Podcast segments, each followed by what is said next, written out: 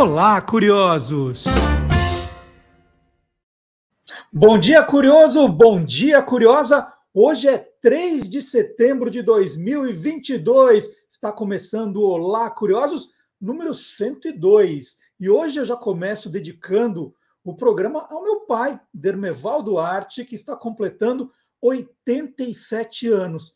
Mas olha, eu acho que nesses 102 programas, pela primeira vez, o meu pai não estará acompanhando na hora em que ele vai ao ar. Né? Todo sábado, 10 da manhã, ele já vai ligar o computador, a televisão, para acompanhar o programa. E hoje ele não estará em frente a, ao computador por um motivo justíssimo. Vou dizer que é justíssimo. Porque hoje também, dia 3 de setembro, daqui a pouquinho, eu estarei casando o meu filho mais velho, o Rodrigo.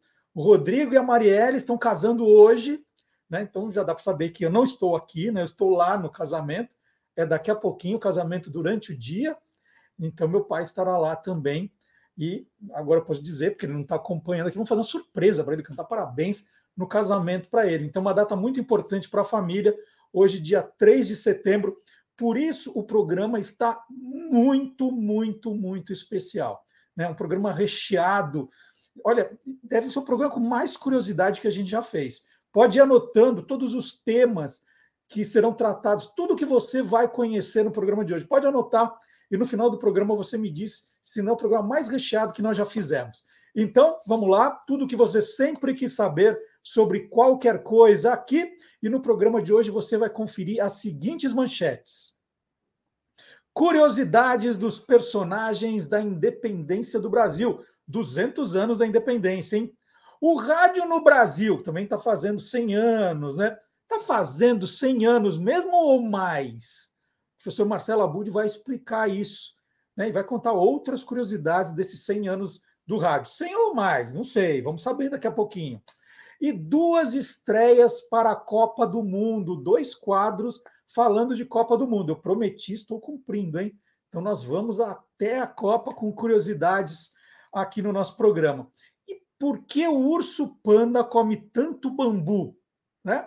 E só, só come bambu mesmo ou come mais alguma coisa? O Guilherme Domenichelli daqui a pouco vai explicar isso para a gente. E qual é a origem da palavra auxílio? Né? A palavra que a gente mais ouve hoje é auxílio. Né? Auxílio para cá, auxílio para lá, né? um pouquinho de esmola aqui, né? todo mundo auxiliando. É, por que auxílio? De onde vem essa palavra? O professor Dionísio da Silva conta daqui a pouquinho também. Então, ó, isso é só uma amostra, é tudo isso e muito mais no Olá Curiosos, que está começando agora, e começando agora com um aniversariante. Outro octogenário, não é meu pai agora, é outro. Um personagem muito querido que acaba de completar 80 anos. E quem apresenta esse personagem é o Silvio Alexandre.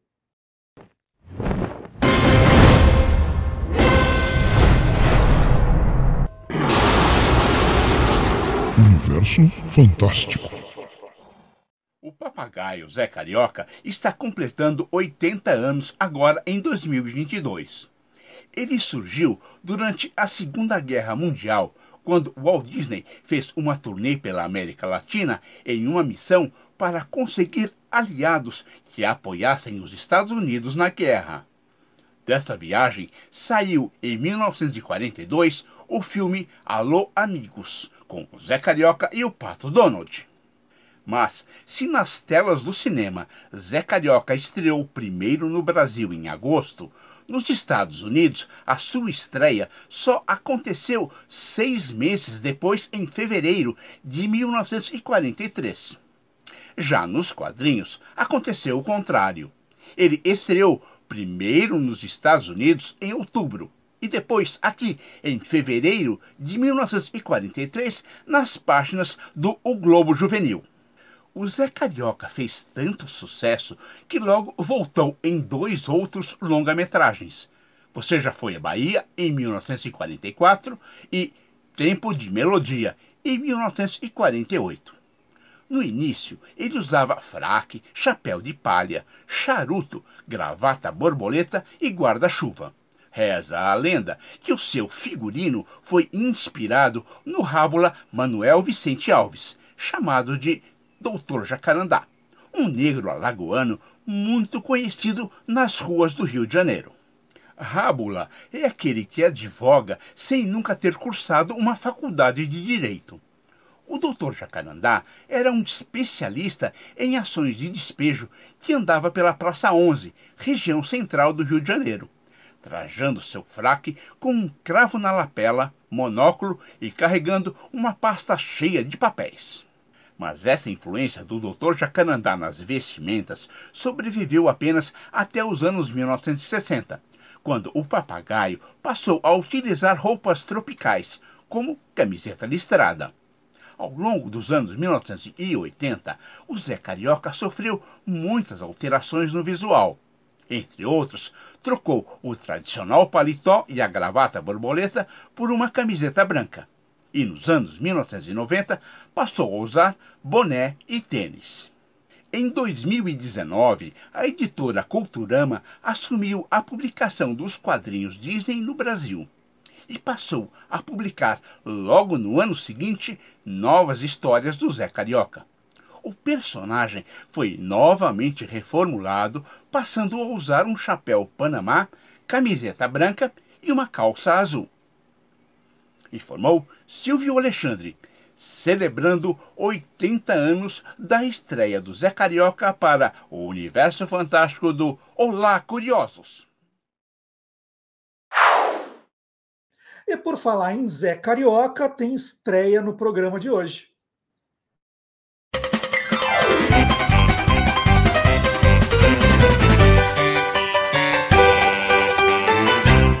Loucos por Copa. Então, esse é o primeiro quadro de Copas do Mundo que nós vamos estrear hoje.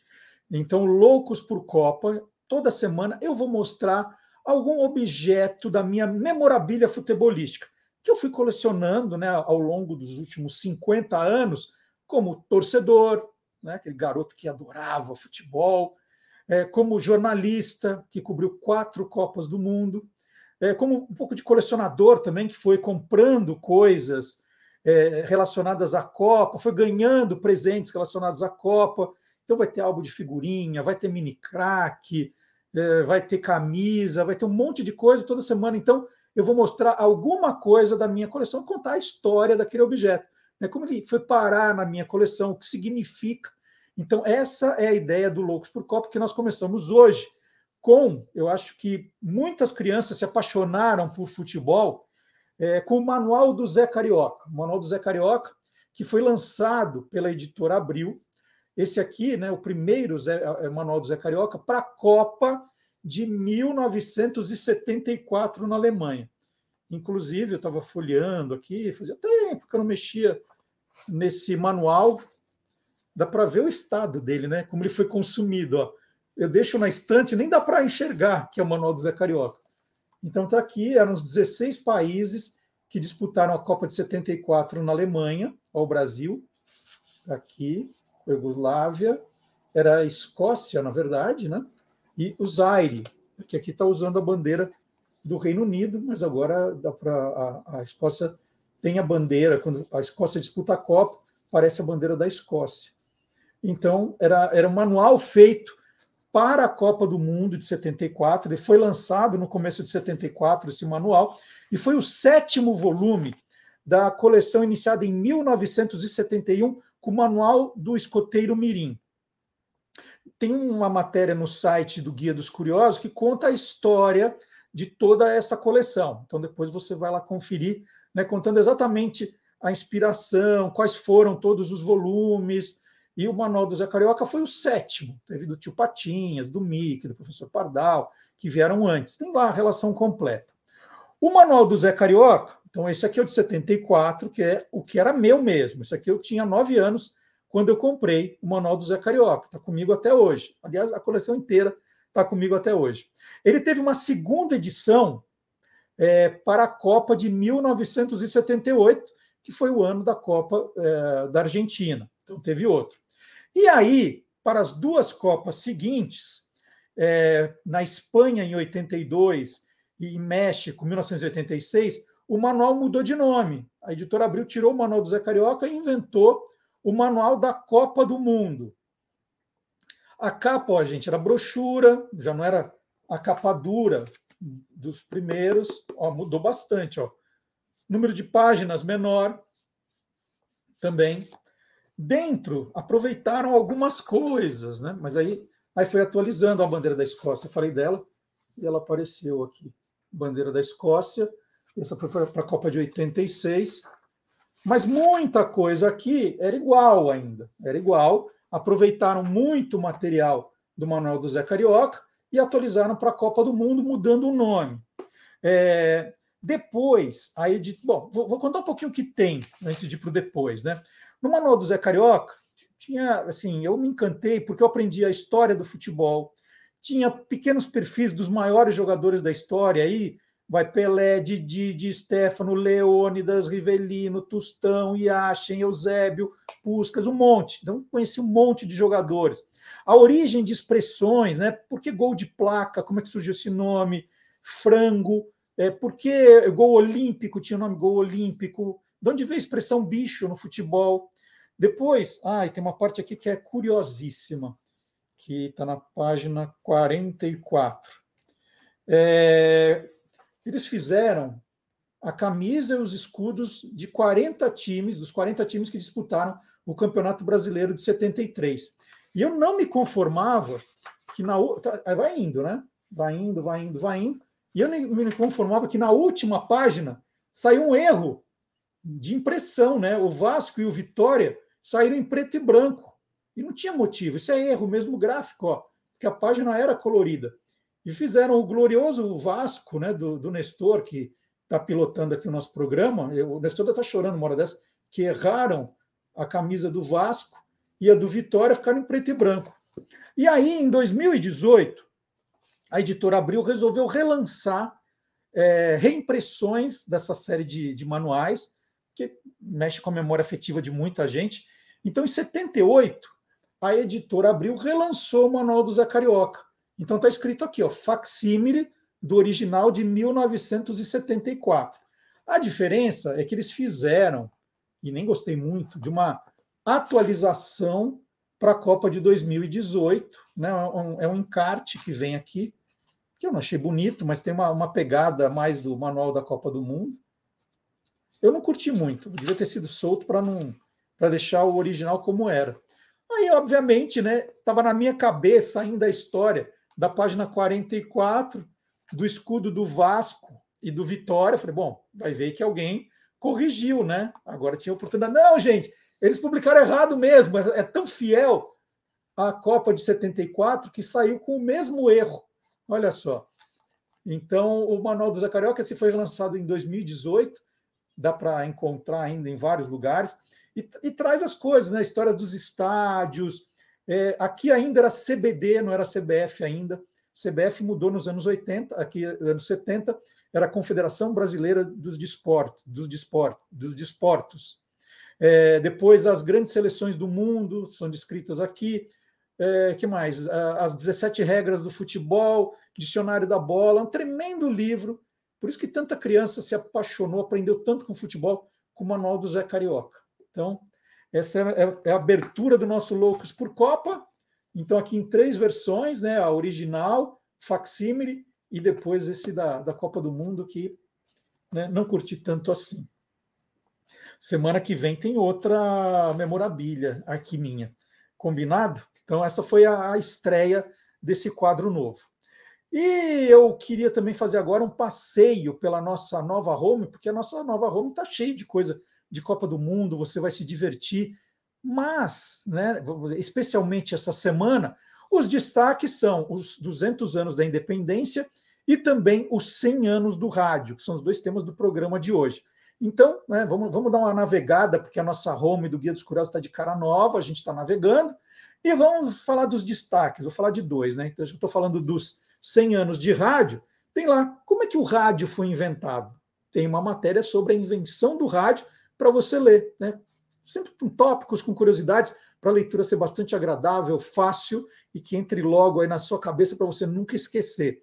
E tem também né, curiosidades do rádio no Brasil. Nós estamos comemorando 100 anos do rádio no Brasil. Então você vai curtir também essa, essas duas páginas que estão é, com, em destaque no home, na home do Guia dos Curiosos. Então, feito o convite, terminou aqui, que a gente já vai dar muita curiosidade hoje, vocês já estão vendo, né? Mas depois é só entrar no site do Guia dos Curiosos e ó, ler, ler tudo que você puder. E a nova série, também iniciada pelo professor Fábio Dias, relembra de jingles que fizeram história na política, nas eleições. E hoje o professor Fábio Dias, autor do livro Jingle é a alma do negócio, traz mais um desses jingles para a gente conhecer ou relembrar. Vamos ver?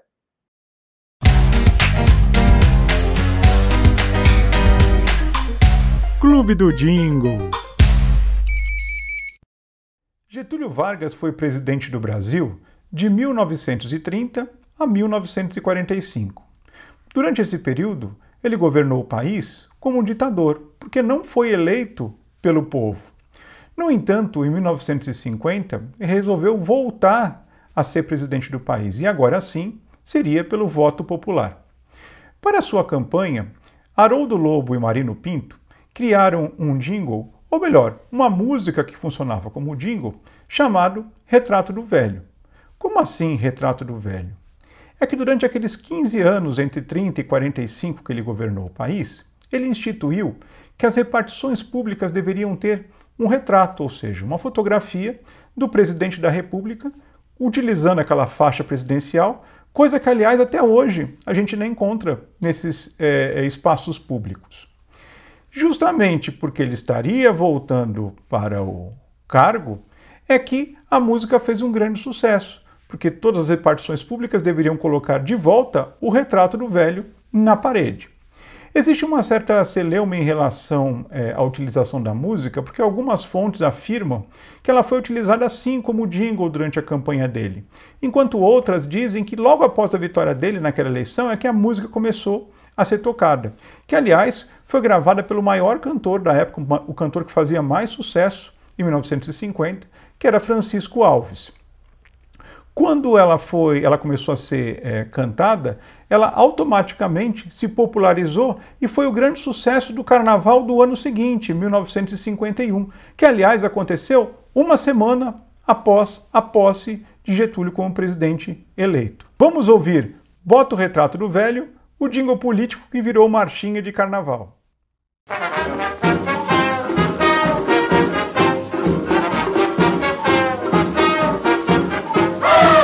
o retrato do velho outra vez, bota no mesmo lugar. Bota o retrato do velho outra vez, bota no mesmo lugar. O sorriso do velhinho faz a gente trabalhar. O sorriso do velhinho faz a gente trabalhar. Oh!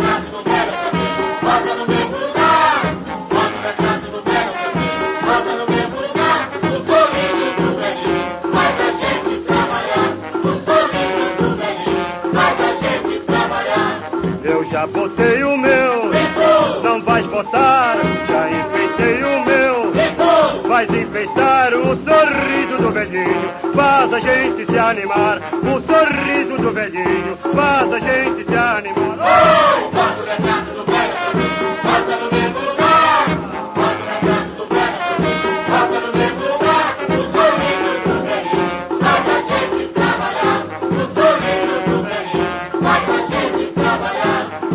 Já botei o meu, não vais botar. Já enfeitei o meu, vais enfeitar o sorriso do velhinho. Faz a gente se animar. O sorriso do velhinho faz a gente se animar.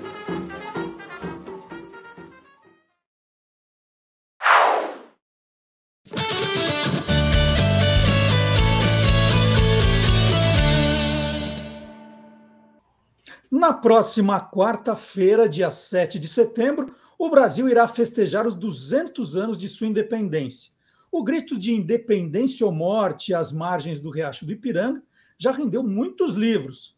O historiador, pesquisador e professor Rodrigo Trespac está lançando dois livros que agora trazem recortes novos dessa narrativa.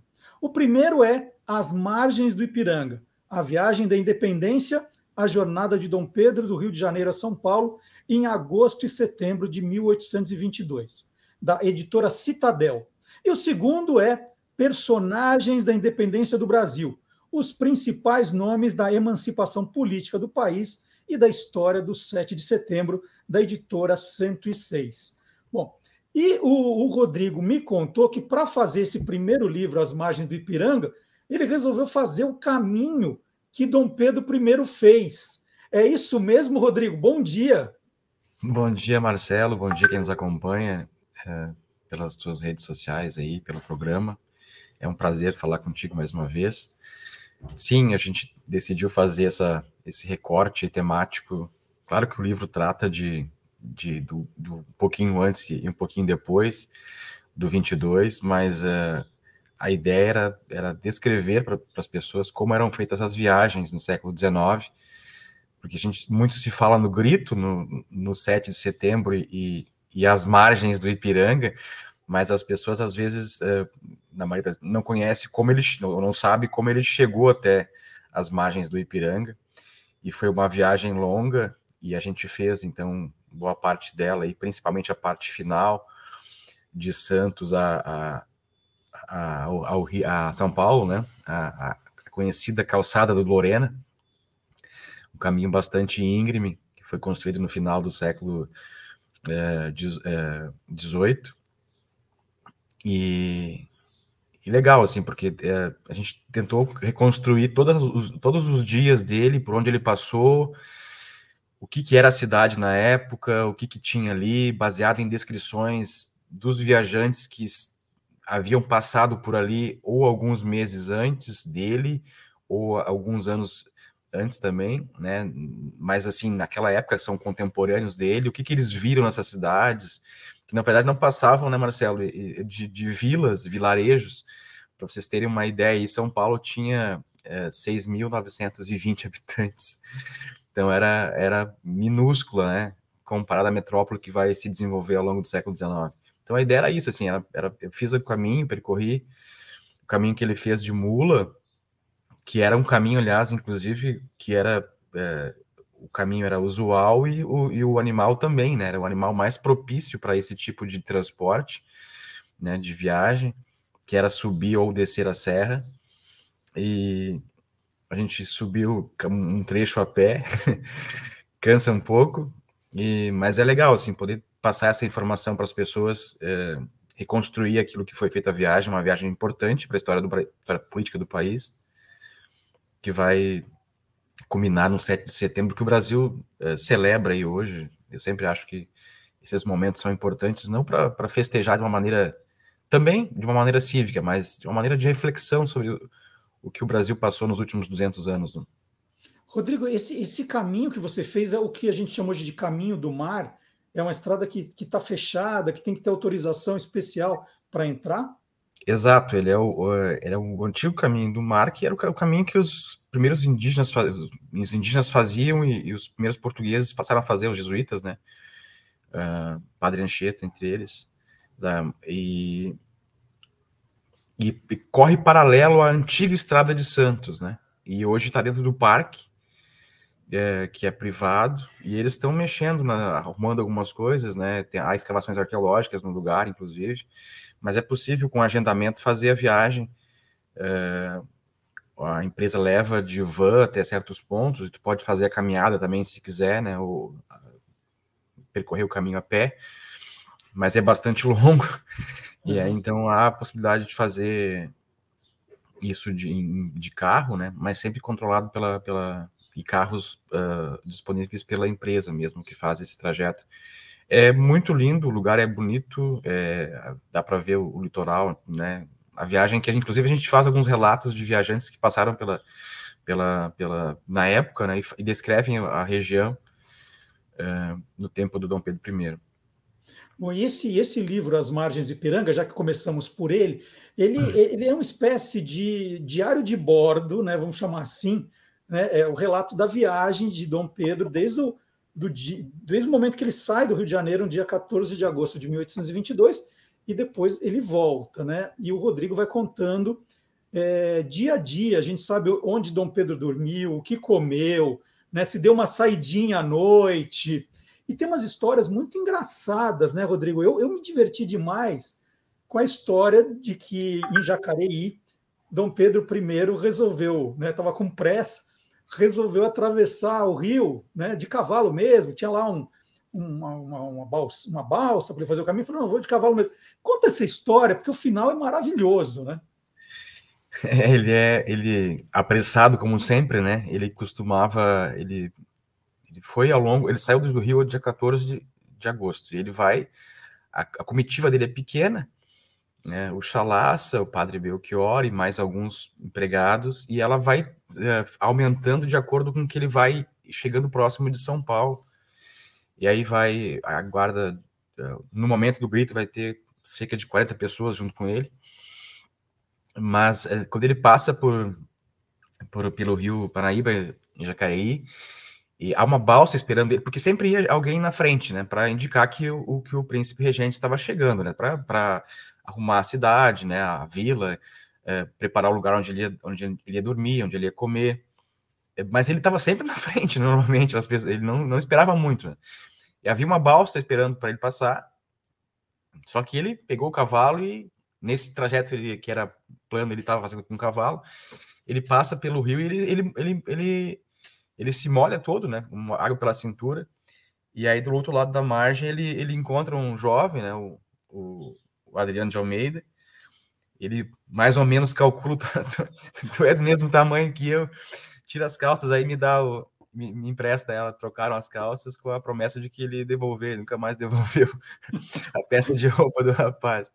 Então, assim, tem outras, outras histórias muito interessantes, né? Uma das coisas que, que a gente também é, contou ali, quando ele está em Pindamonhangaba, é que a, normalmente a vereança das, das, das vilas chegava para comprar, entrar com ele na cidade, né? E um dos cavalos, ele, era, ele gostava muito de correr a cavalo, e um dos vereadores tem um cavalo muito lerdo, e ele se impacienta com aquilo, porque eles normalmente deveriam ir na frente dele para abrir a, ele pega o chicote e, é, fustiga, surra o cavalo para o cavalo do vereador andar, e aquilo causa riso e, e constrangimento, né? Porque o cavalo não anda.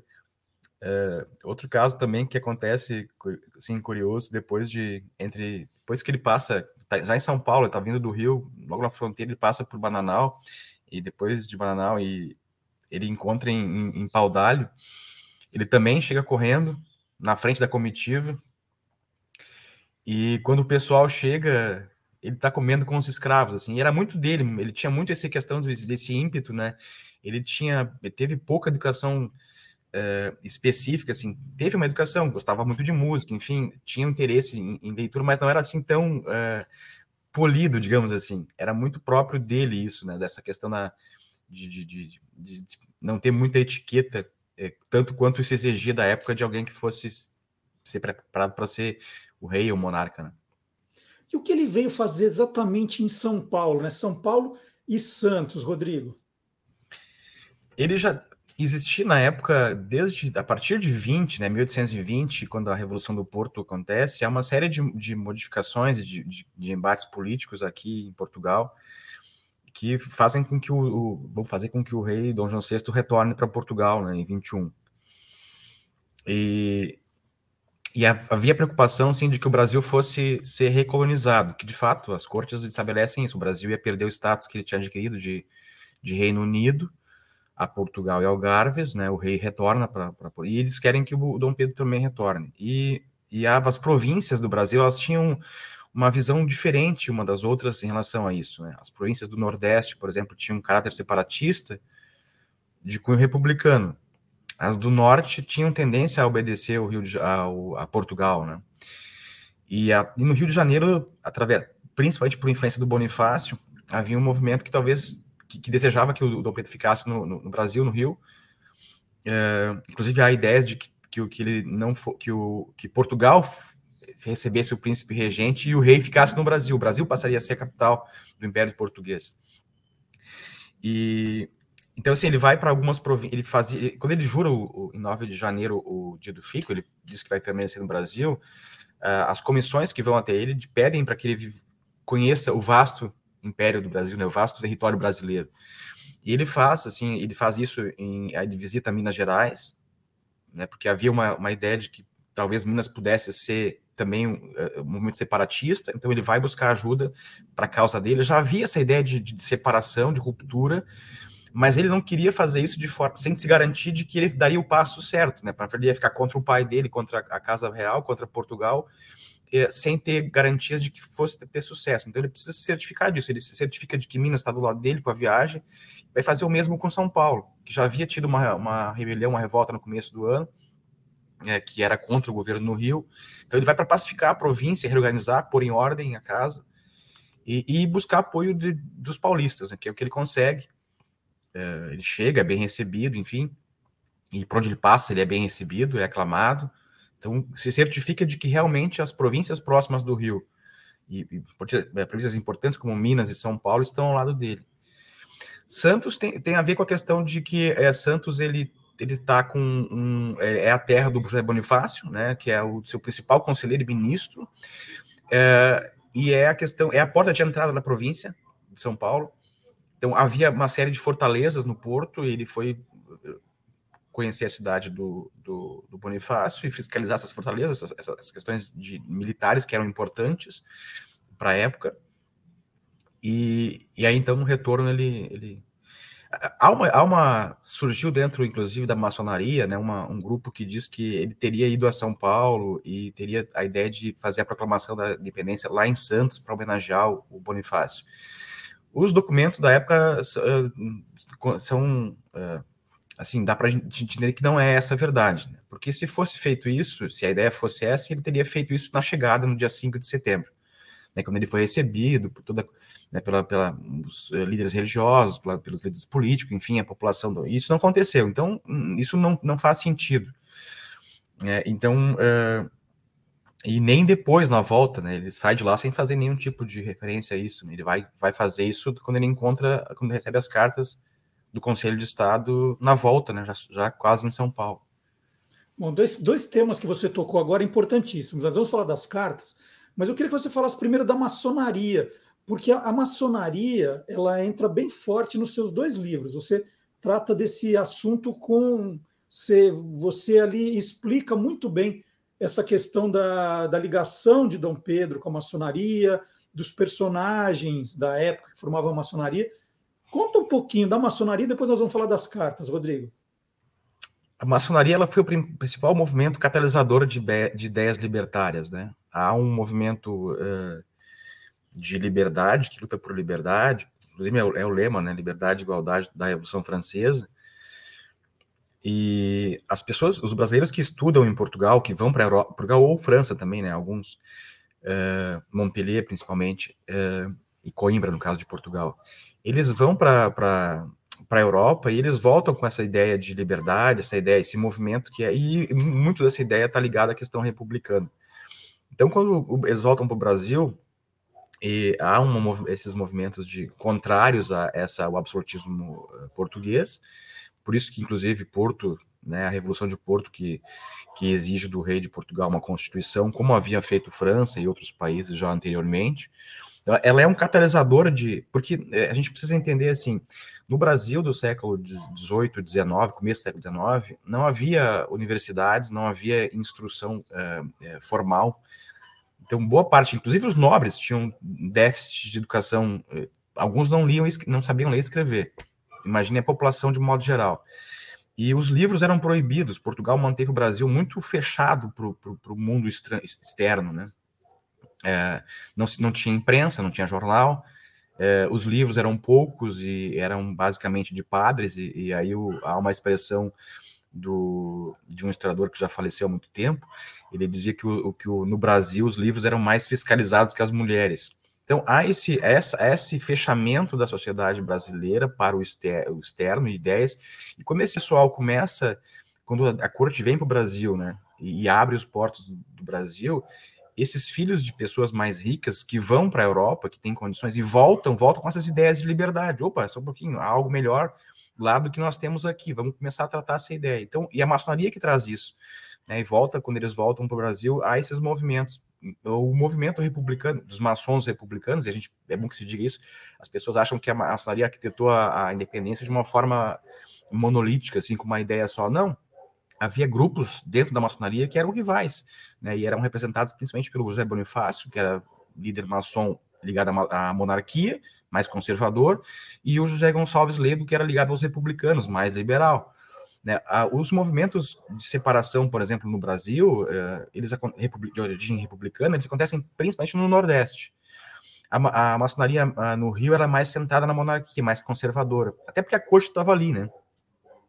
Então, assim, eles vão influenciar decisivamente nesses movimentos, porque todas as articulações que acontecem, o dia do FICO, a, a, o Cumpra-se, todos os movimentos de, de sabe, de, de, os passos que Dom Pedro dá, ele está amparado por grupos maçônicos.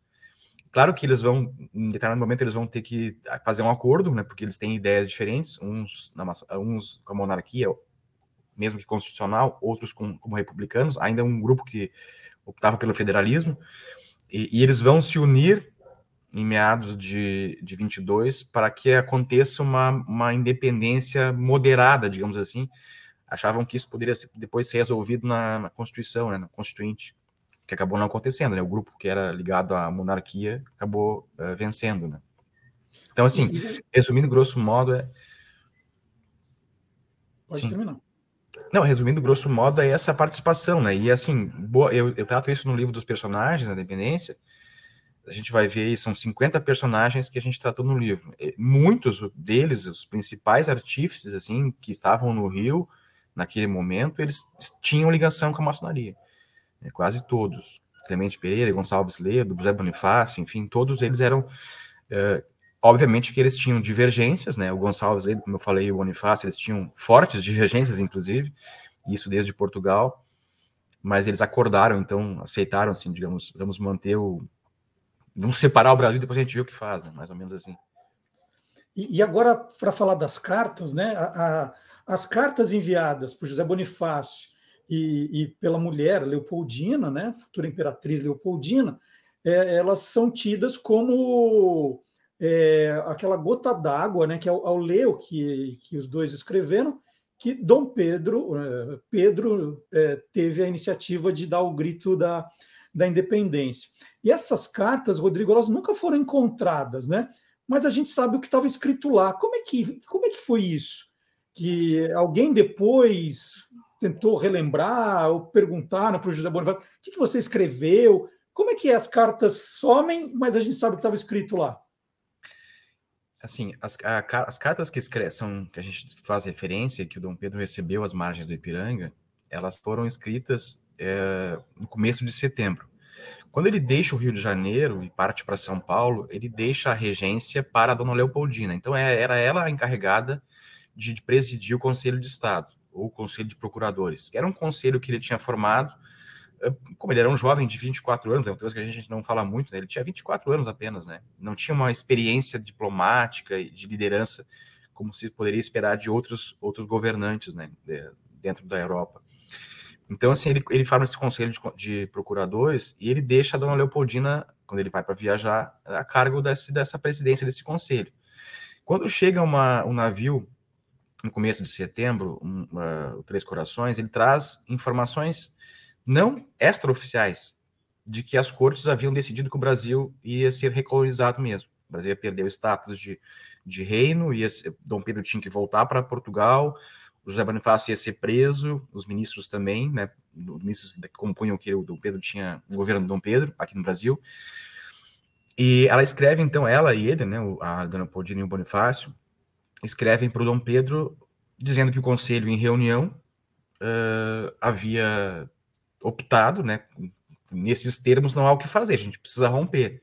Então ele escreve, ela, ela escreve pedindo, recomendando que ele faça a ruptura, é, recomenda que ele, que ele ouça a voz de um homem sábio, que é o Bonifácio.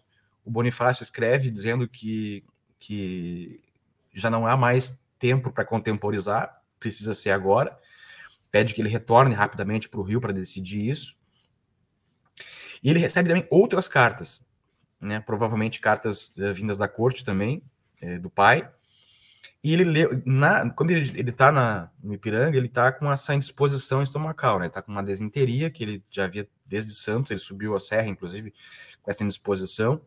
ele recebe a carta quase que sozinho, assim, poucas pessoas em torno dele, porque ele pediu para a guarda seguir em frente, porque ele estava frequentemente precisando parar. E quem lê as cartas é o, é o padre Belchior, que eu também falo dele na, na, uhum. no outro livro das, dos personagens. E ele lê as cartas e aí pergunta, padre, o que, que eu faço, né? Qual é? Não, não tem o que fazer. Faz essa, ele separa ali aquele grupo, depois faz o segundo grito diante da guarda de honra.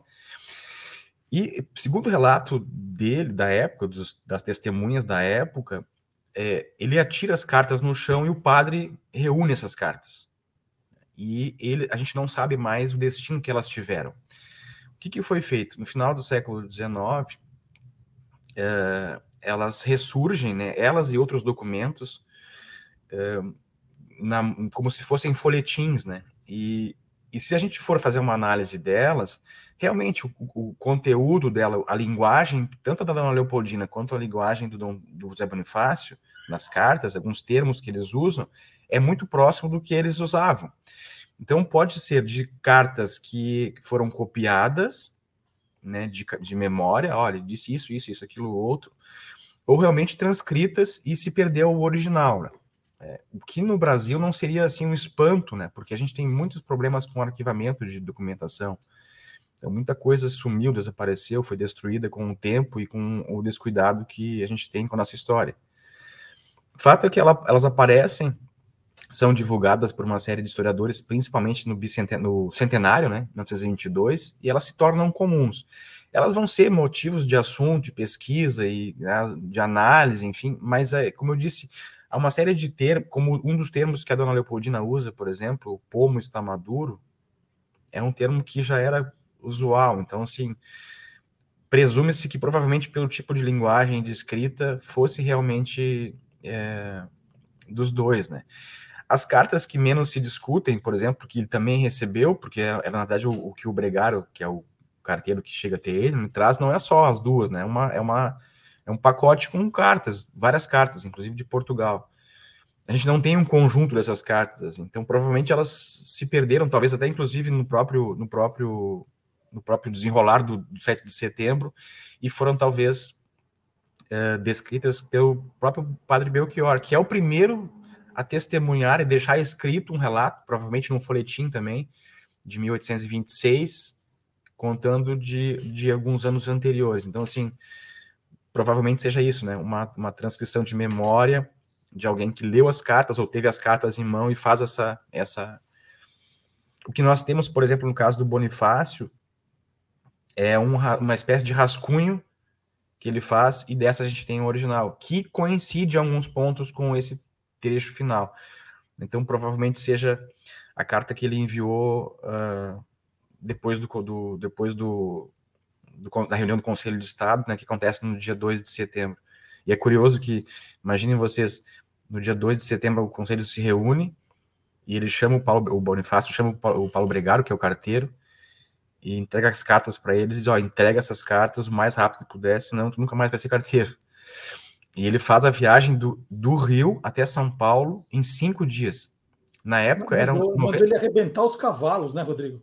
Exatamente. É, é, na época eram 96 léguas, isso dá 634 quilômetros. Ele fez isso em cinco dias. Então, ou seja, ele voa o mesmo tempo que o, o Dom Pedro faz pra, quando ele volta para o Rio. Ele proclama uh, no 7, daí ele, ele vai para São Paulo, faz, toma as medidas necessárias, faz uma proclamação para a população de São Paulo no dia seguinte e, e parte para o Rio. Ele faz no mesmo cinco dias, voando também. É, é, Padre Belchior, né, o Padre Belchior Pinheiro, foi um, um, que relatou tudo o que aconteceu na viagem, na proclamação, é um, é um dos relatos mais importantes e tem outros, né, de outras pessoas que acompanhavam essa comitiva. O próprio Dom Pedro I deixou algum relato desse dia, Rodrigo, escrito? Não, não. E curioso, assim, que até o próprio Chalaça, que era o principal secretário confidente do Dom Pedro, deixa um livro de memórias e, e não fala sobre o 7 de setembro. Porque, porque, assim, a gente precisa entender, né, Marcelo, e quem nos acompanha, é que essa, esse 7 de, a data 7 de setembro como data magna do país, né, de, de separação com Portugal, ela foi sendo construída ao longo do tempo. Porque naquele primeiro momento, as datas, como foi feito no meio do mato, digamos assim, sem grandes formalidades, sem nenhuma, na verdade, sem nenhuma pessoa de autoridade mais importante presente, é, a data que, a, que o Império estabeleceu como data, as datas magnas, né, é a aclamação dele, que ocorre no dia 12 de outubro, aí sim, de maneira formal, diante do povo no Rio de Janeiro, enfim, e, na, e a coroação, em 1 de dezembro. Então, essas são as datas que, o, que ele estabelece como as datas que o Brasil festejaria. E o 7 de setembro é mais popular, e ele vai começar a substituir a, essas datas, né, o 12 e o 1 de dezembro, a partir de 1829, 30, daí já relatos de viajantes que falam que, que a data é comemorada. Para ter uma ideia também, que a gente às vezes passa batido, a, a, a, imprensa da época usava muito o 3 de junho como data da separação do Brasil. Por que o 2 de, 3 de junho? Porque é a data que o Dom Pedro uh, convoca a Assembleia Constituinte Legislativa. E aí se entende que se o Brasil vai ter uma constituição diferente de Portugal, ele já está separado. Inclusive nas cartas que ele troca com o Dom João VI, ele fala sobre isso. Ele diz que o, que o Brasil já é um país independente. Inclusive ele usa essa expressão independente. Então assim, eu, eu costumo dizer que esse processo de separação ele começa um pouquinho antes do 7 de setembro, um pouquinho antes, a gente pode recuar até mais de um ano, né? mas assim, ele começa antes do 7 de setembro e vai também é, se consolidar depois do 7 de setembro, né, com a própria Constituição de 24, com o reconhecimento dos países estrangeiros da independência em 25, e assim por diante. Então, não é. Claro que a gente marcou muito o fato dele dizer assim, o basta, o chega ter, ter sido feito ali, mas é uma construção de longo tempo. Né? Rodrigo, e ele foi aclamado inicialmente como rei do Brasil, né? Ele estava lá num evento, gritando, rei do Brasil, e ele não, não, não quis ser o rei do Brasil. Ele preferiu é uma... ser imperador do Brasil, por quê? É, uma coisa curiosa que é, tu faz referência à questão do, do que ele chega em ele vem, ele, ele tá é, por relatos de época com problemas né, de, de, de, de, de diarreia. E ele chega em São Paulo, ele vai. Como é que alguém tá ruim e vai para um, vai para um espetáculo, né? Vai para um teatro, e é no teatro que ele é aclamado rei. E já em São Paulo, naquele mesmo dia. Quando ele volta para o Rio, é, essas, essas, essas, esses dois termos, né, rei e imperador, eles têm um significado muito, muito importante para a época. É porque rei, ele estava mais ligado ao conservadorismo e de que era o rei era ungido por Deus, ou seja, era um poder que vinha de cima, emanava de cima. E a ideia de imperador era de um império vasto como Napoleão havia feito, né? E aí transmitia a ideia de que havia uma intenção popular de unir as nações que formavam, tanto que a expressão nações do Brasil, né? ou seja, os povos do Brasil, é, é estariam. Então, assim, é uma questão de sutil, mas que, que é alterada, em vez de usar o termo rei, passa a ser de, de, de império. Império também está associado à questão de vastidão, né? de, de, de tamanho de, de, reino, e o Brasil é um país continental. Então, isso é, leva com que se troque essa nomenclatura de rei, que era algo usual em Portugal, para o imperador. O Independência ou Morte já estava na cabeça dele por alguma razão ou foi tudo improvisado na hora? O Independência ou Morte, na verdade, ele é uma palestra do apostolado, que era um movimento que o Bonifácio tinha criado, semelhante à maçonaria, né, porque ele tava, porque havia muitos maçons dissidentes, né, republicanos, como eu falei lá atrás. E o Bonifácio tinha medo de que a maçonaria fosse toda virar republicana e apoiar esse movimento. Então, ele cria um outro grupo também com os mesmos moldes maçônicos, que ele chama de apostolado. E uma das palestras, um dos grupos do apostolado era Independência ou Morte. Então, o que, que se acha, o que, que se imagina? A gente não tem documentação a esse respeito de cartas trocadas. Né? Diga isso, né? Ou diga aquilo outro. As atas da maçonaria não falam sobre isso, nem as documentações pessoais deles. Mas é provável que fosse uma senha. Né? Quando ele foi para São Paulo, ele sabia que, que, que, era iminente a ruptura. E talvez fosse uma senha entre eles, né? Entre o príncipe Bonifácio e o, e o Dom Pedro, quando tu fizer independência ou morte, vai se desencadear uma série de, de, de coisas. Tanto que quando o, o Bonifácio escreve para ele, depois da reunião do Conselho de Estado, terminou a reunião do Conselho de Estado no Rio, no dia 2, ele toma uma série de medidas que vão preparar o Brasil para a guerra. Ou seja, ele, ele, ele, não permite mais que moeda brasileira que está no Brasil saia, deixe o país, não permite que navios portugueses acostem nas, nas costas brasileiras. É, então, ele e o irmão dele, que era, que era é, ministro da Economia. Então, assim, há uma série de coisas que vão. provavelmente esse independência ou morte seja, fosse ligado a isso, né? A, a, uma senha. Se for isso desencadeado, as coisas vão acontecer como. como e foi o que aconteceu, né? Ele, ele faz o independência ou morte, e a partir daí, então, uma série de medidas são tomadas para que as tropas portuguesas que ainda estavam no Brasil fossem expulsas, né? Principalmente em Salvador e, e, e em Montevidéu, que era hoje Uruguai, mas era a Cisplatina, era pertencia ao Brasil e o Brasil vai, enfim, acabar lutando aí um, um tempo até o reconhecimento de Portugal em 1825. Rodrigo, agora pulando, né, passando para o segundo livro, o personagem da independência do Brasil, é, muitos desses personagens que você citou, né, como você já foi trazendo, eles estão no, no livro. Né, os personagens, os 50 personagens que você destaca, foram divididos por capítulos. Né, então tem a corte, testemunhas do grito do Ipiranga, os monarquistas, os republicanos, os estrangeiros, heroínas da pátria, os maçons, os artistas e, por fim, cronistas e historiadores. E eu, né, curioso, aquele jeito, falei assim: deixa eu abrir o livro numa página para ver qual personagem que cai para mim. Né? E de cara, eu caí com um que me chamou a atenção, porque eu não conhecia, não tinha ouvido falar, e achei a história fascinante, que é o Luiz Joaquim dos Santos Marrocos, que você apresenta embaixo como bibliotecário. Aí já fui pesquisar a história dele, já li. Eu queria que você apresentasse esse, esse personagem que eu acho que pouquíssima gente conhece e que né, nessa nossa conversa aqui, né, é, você como historiador, ele tem uma importância fundamental, né? É, exatamente. Assim como a ideia do livro dos 50 personagens, né, é, da independência, é justamente essa, é trazer nomes que são desconhecidos, porque sempre que chega setembro, basicamente se fala em Dona Leopoldina, José Bonifácio, Dom Pedro I. Às vezes, por questões que acho que o brasileiro gosta muito dessa questão da algumas histórias picantes, surge a dona, a dona a Domitila, né? Que ele conheceu também em São Paulo, em 29 de agosto. É, e algum outro nome, mas assim, as pessoas desconhecem o contexto geral. E a ideia era fazer como tu, tu leu aí os capítulos, né? Dividir dentro desse tema grande de independência os, os, os temas é, das mulheres, inclusive, assim, que eu acho importante que apareçam, né? Além da Dona Leopoldina. E o Marrocos é, ele é, é ele vem para cá com a corte, né? Ele, ele é, responsa é responsável pela, pela pelo arquivamento, assim, por, pela guarda do que viria a ser a nossa Biblioteca Nacional. Né? Na época, Biblioteca Real, depois Imperial e hoje a Biblioteca Nacional. E um fato importante que ele, ele escreve para o pai várias cartas para a família, assim, ele documenta assim é, a, a, vida na corte daquela época, a vida do que era o Brasil naquela época.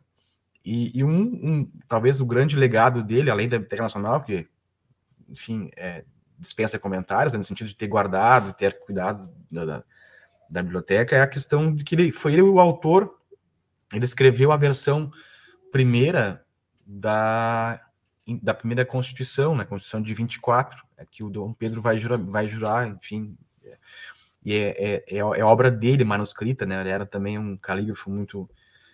Então, é, personagens assim que a gente desconhece, que fizeram parte da nossa primeira Constituição, fizeram parte daquele. deixaram registrados os momentos que viviam a gente não tinha, tem que lembrar, né, para quem não se dá conta de que a gente está vendo há dois, é, são dois séculos atrás, a gente não tinha televisão, não tinha rádio, não tinha internet, não tinha nada. Então, assim, tudo que a gente consegue reconstruir daquela época está baseado em trabalhos como o do, do, Marrocos, assim, os relatos que ele deixou de época uh, e outros tantos, né, que a gente trata no livro sobre pintores, enfim, e, e a importância que ele teve como calígrafo da nossa primeira Constituição. Rodrigo, de uns tempos para cá, a gente começou a valorizar a figura feminina também nessa luta pela independência. Muita gente falou, não, quem proclamou a independência foi a Leopoldina, né? Quando ela ela estava mandando no negócio, é, Dom Pedro estava viajando, foi conhecer Domitila, estava se engraçando aí pelo caminho, e ela lá né, escrevendo, resolvendo, e começaram a valorizar muito essa figura feminina, que, como você diz, já aparece bastante nos livros. E a Bárbara de Alencar, que aparece aqui no, no seu livro como uma das heroínas, que foi a primeira presa política do Brasil. Conta um pouquinho só dela.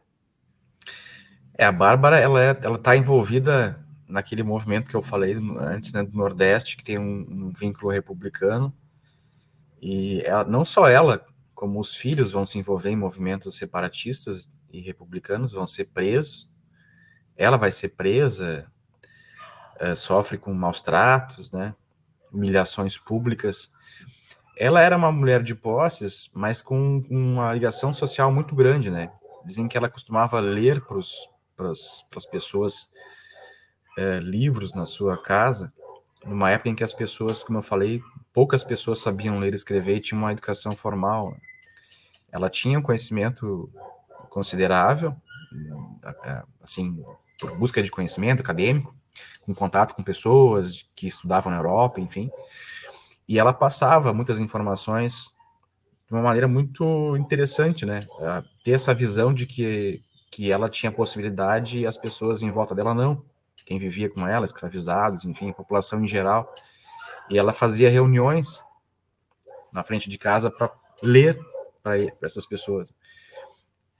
E ela, infelizmente, participou de um movimento que foi derrotado, foi sufocado pelo, pelo movimento do Rio de Janeiro, que era.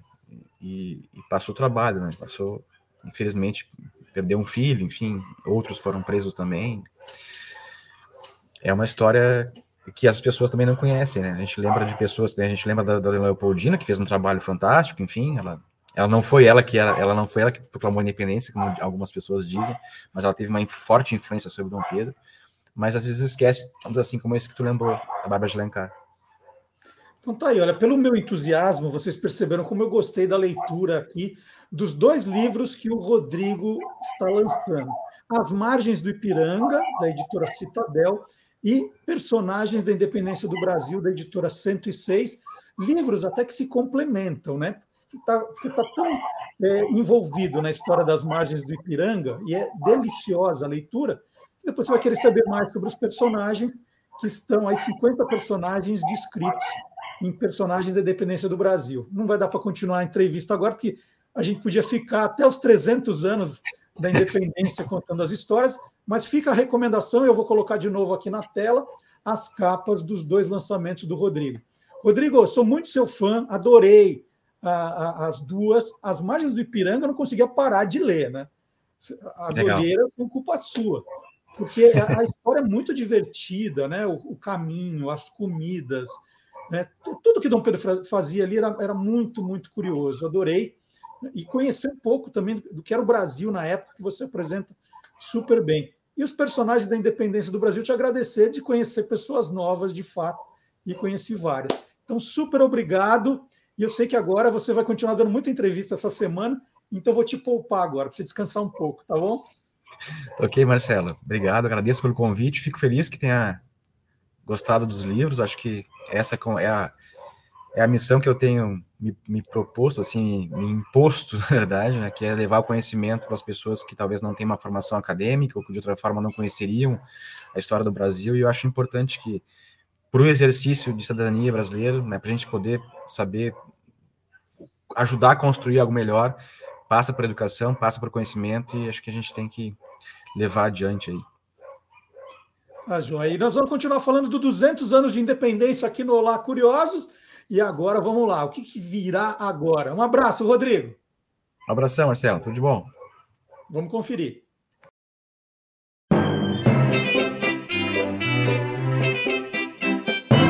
Aí tem história. Olá, curiosos! Muito bem, Dom Pedro I proclamou a independência do Brasil. Mas foi só isso? Foi fácil assim? Puxa a espada, independência ou morte e vambora. A verdade é que o famoso grito do Ipiranga foi bem preparado por um estadista da maior competência. Se Dom Pedro I era o homem da ação, houve um outro, que era o cérebro disso tudo. E aí tem história. Bem, os mais antenados já perceberam que estou me referindo a José Bonifácio de Andrade e Silva, justamente chamado de o Patriarca da Independência. Ele nasceu em 1763, meu conterrâneo de Santos, e morreu em Niterói em 1838. Tinha tudo para ser um daqueles figurões lá do Renascimento, sabe? Porque, prepare-se, ele era filósofo, advogado, professor, intelectual, cientista, político, catedrático de mineralogia e de metalurgia da Universidade de Coimbra. Foi deputado, vice-presidente da província de São Paulo, que equivale ao vice-governador, ministro de Estado, tutor de Dom Pedro II, secretário da Academia de Ciências de Lisboa, descobriu 12 novos minerais, um deles é a andradita, batizada em sua homenagem. Foi, enquanto professor na Universidade de Coimbra, tenente-coronel do Corpo Voluntário Acadêmico, comandando tropas de infantaria que enfrentaram o exército de Napoleão em, em Portugal. Como o governo português tinha interesse em formar mineralogistas, ele, que já era biólogo, foi indicado para essa especialização e, a serviço da Academia de Ciências Portuguesa, percorreu a Europa, principalmente França, e assistiu de perto ao início das reformas da Revolução Francesa. E mais, Alemanha, Suécia, Noruega, Áustria, Inglaterra, tornou-se membro de sociedades científicas em muitos, desse, em muitos desses países sendo reconhecido como um dos maiores cérebros de sua época. Tá bom ou quer mais? Pois é, e um belo dia ele voltou ao Brasil porque percebeu que as coisas estavam fervendo por aqui. Dois de seus irmãos, Martim Francisco e Antônio Carlos, eram ligados à política e eram bastante ativos a ponto de Antônio Carlos ter sido feito prisioneiro durante a Revolução Pernambucana de 1817. Os Andradas eram fogo. Além de se meter em política, Bonifácio era maçom e foi responsável pela entrada de Dom Pedro I naquela sociedade discreta. A ideia era que ele se interessasse pelos ideais libertários e revolucionários da maçonaria da época. Deu certo, mas rolou uma ciumeira e o movimento maçom brasileiro se dividiu, disputando a preferência de Dom Pedro. No final, até acabou funcionando e chega setembro de 1822. Andrada havia preparado o terreno para a independência de maneira exemplar. Ele tinha pleno acesso a Dom Pedro e a dona Leopoldina, sua esposa. Assim, quando aconteceu o grito do Ipiranga, foi como uma cerimônia ensaiada. Tamanho talento acabou por criar atritos com o autoritário imperador. É conhecido o caso da titulação da amante de Dom Pedro, Dona Domitila de Castro Canto e Melo, como Marquesa de Santos. Mas ela era de São Paulo, não tinha nada a ver com a cidade de Santos. Por que foi Marquesa de Santos? Para agredir o Bonifácio, demonstrar o poder imperial, já que ele, José Bonifácio, que era amigo da imperatriz, detestava a concubina. Quando morreu, José Bonifácio de Andrade e Silva, muito ajudado pelos seus irmãos, que também eram geniais, tinha deixado como herança para nós um país. Era o Brasil, pensado para funcionar pela lógica da ciência mas infelizmente, ao longo das décadas, foi sendo administrado por interesses menores. Paciência. E viva o Brasil! É isso. Bom, depois desse banho sobre independência do Brasil, que aula, né? Que aulas, na verdade, que aulas, sensacional. Então, aí a, o nosso, nosso bloco especial dos 200 anos da independência. E o que eu posso acrescentar, né? Queria recomendar também para as crianças que se interessam pelo tema, e aí também indicar para os professores, bibliotecários, coordenadores. Hoje só vou falar de dois livros meus, né? Memórias Póstumas do Burro da Independência, que eu já contei aqui, né? A história inventada, né? Que é o burrinho que levava Dom Pedro I no dia da proclamação da independência, que era um burrinho, não era aquela coisa do, do cavalo, aquele cavalo bonito do quadro do Pedro Américo, não, era um burrinho mesmo que estava levando. E o burrinho resolve contar a história da proclamação do ponto de vista dele, né? Quem estava ali presente, bem presente, bem próximo. Esse é um livro super bacana de ilustrações que as crianças vão amar. A gente sempre abre, ó, aqui, ó. Então tem toda a história contada pelo burrinho da independência. Tem umas imagens lindas aqui, essa eu amo. Aqui, ó. Dom Pedro com a guarda. Então esse é um.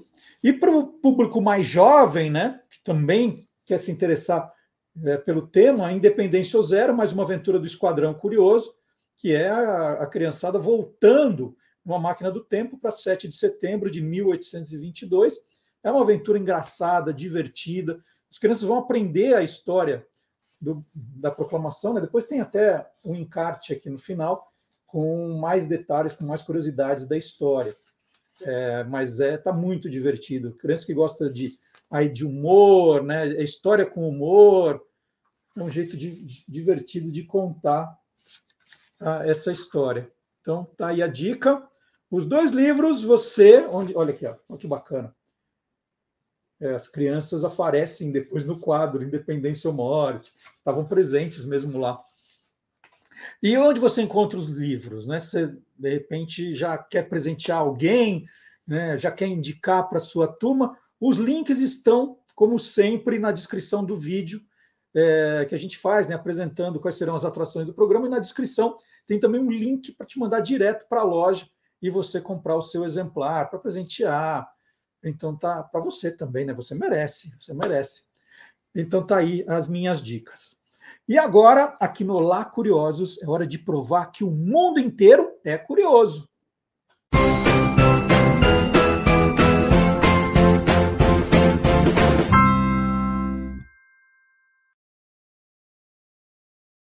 Mesmo andando pelas ruas, muita gente não desgruda os olhos das telas de seus celulares. Você já deve ter visto, né? Pessoa andando assim. Caminha olhando para baixo o tempo todo. Isso é tão perigoso que autoridades estão implantando ações para aumentar a segurança desses pedestres conectados. Em Hong Kong, no primeiro semestre desse ano, sete pessoas morreram em cruzamentos Quatro não obedeceram aos sinais de pedestre, né? estavam distraídos com seus celulares e não perceberam né, aquela plaquinha do ande pare e morreram atropelados. E o que o país fez agora, né, para esses, esses distraídos, esses hiperconectados? O país, Hong Kong, instalou agora luzes que são projetadas nas calçadas. Então, mesmo olhando para baixo, você enxerga o vermelho ou o verde. Aí você sabe se pode ir ou não pode ir. Né? Você não precisa mais levantar a cabeça, você pode continuar olhando para baixo. As luzes verde ou vermelha são visíveis né, o tempo todo para para quem está olhando para baixo, não tem problema nenhum. Seul, capital da Coreia do Sul, também está testando algo semelhante.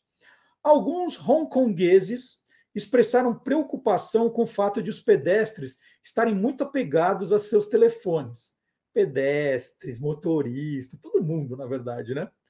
É, esses críticos dizem que há o risco desses pedestres conectados começarem a, a ignorar em breve a nova sinalização também. Por enquanto, a novidade chama atenção e as pessoas, opa, o que, que é isso? Mas depois né, fica tão comum que vai continuar tendo problema. Será é, que isso vai acontecer? É uma tentativa interessante, né? Tentativa interessante para evitar essas, essas mortes. Então, vamos ver o que acontece. A ideia é boa. Por falar em ideia boa, sempre é uma boa ideia chamar o professor Dionísio da Silva para explicar para a gente a origem de expressões, de palavras. E agora, em época de eleição, o que a gente tem mais ouvido falar é em auxílio. Né? Todo mundo resolve auxiliar todo mundo. É auxílio para cá, auxílio para lá. Porque, né? Qual é a origem da palavra auxílio? Professor Dionísio da Silva chegando.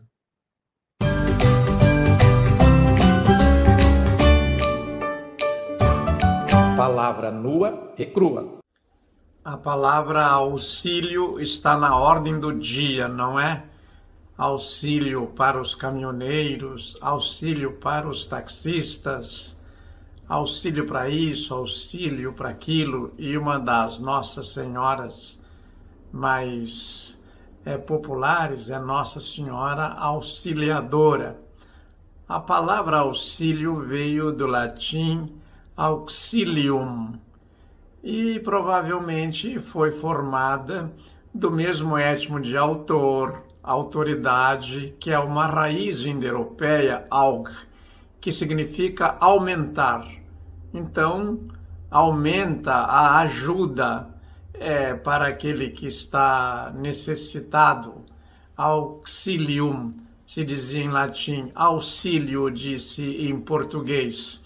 Mas o curioso é que também, às vezes, com um sentido levemente modificado, auxílio vira vale. E daí é do latim valio, é, o latim marca os verbos pela primeira pessoa, né? Valio, isto é, está forte, é uma ideia de saúde, e ficou até no cumprimento. Os romanos erguiam a mão e diziam vale, como quem diz oi.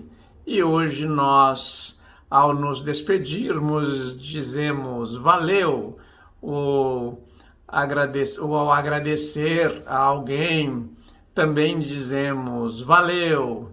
E então os romanos é, usavam provavelmente no imperativo ou no presente, e nós dizemos no passado: valeu, valeu pela atenção de vocês, sem auxílio nenhum, porque vocês não precisam, mas esta coluninha auxilia na compreensão das raízes profundas do português e deste belíssimo mundo que o português criou, do qual o Brasil é a nação maior e talvez a mais importante. Valeu, professor Dionísio, valeu. Sempre uma curiosidade legal. Olha quanta coisa, eu prometi, esse programa está recheado de curiosidades, quanta coisa a gente vai aprendendo aqui com os nossos colaboradores, com os nossos entrevistados e com vocês também, que sempre mandam sugestões, comentários, sempre enriquecendo os assuntos, isso é muito importante. Notícia agora, notícia: a menininha ruiva, né, que aparece como símbolo da rede americana de fast food Wendy's, né, que teve uma passagem relâmpago pelo Brasil entre 2016 e 2019, né, abriu algumas lojas em São Paulo, lojas gigantes e sumiu.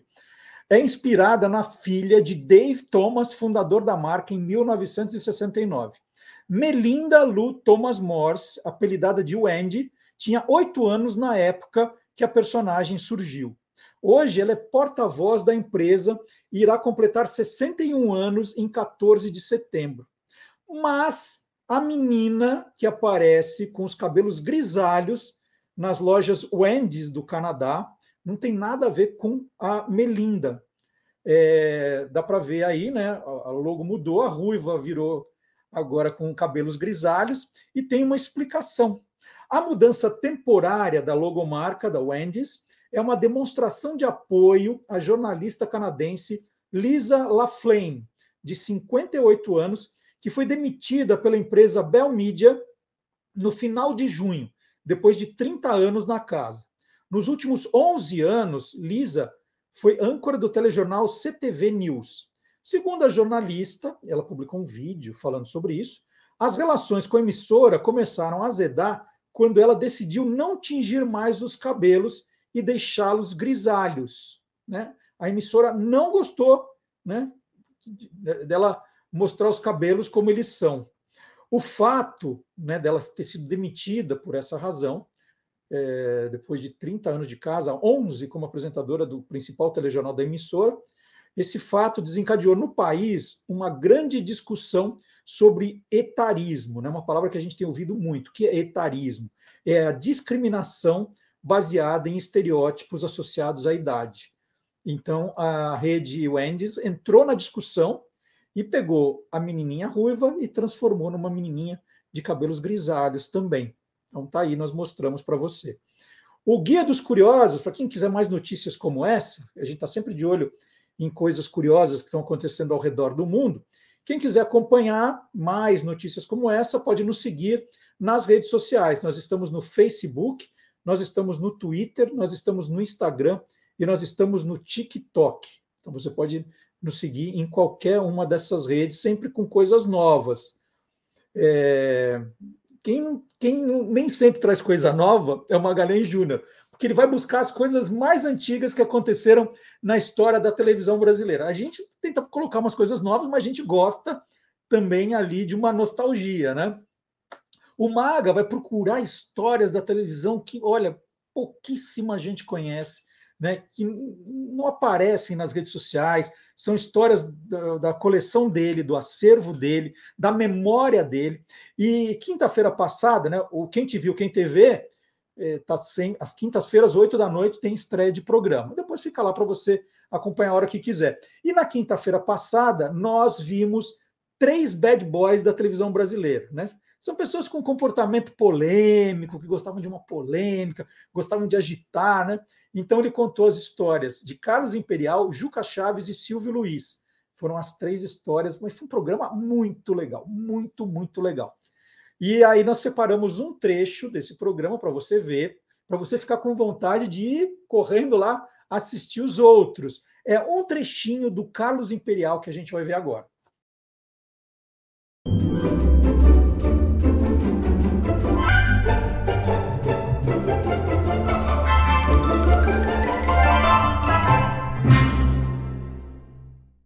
Em 1967, ele compôs uma canção chamada A Praça.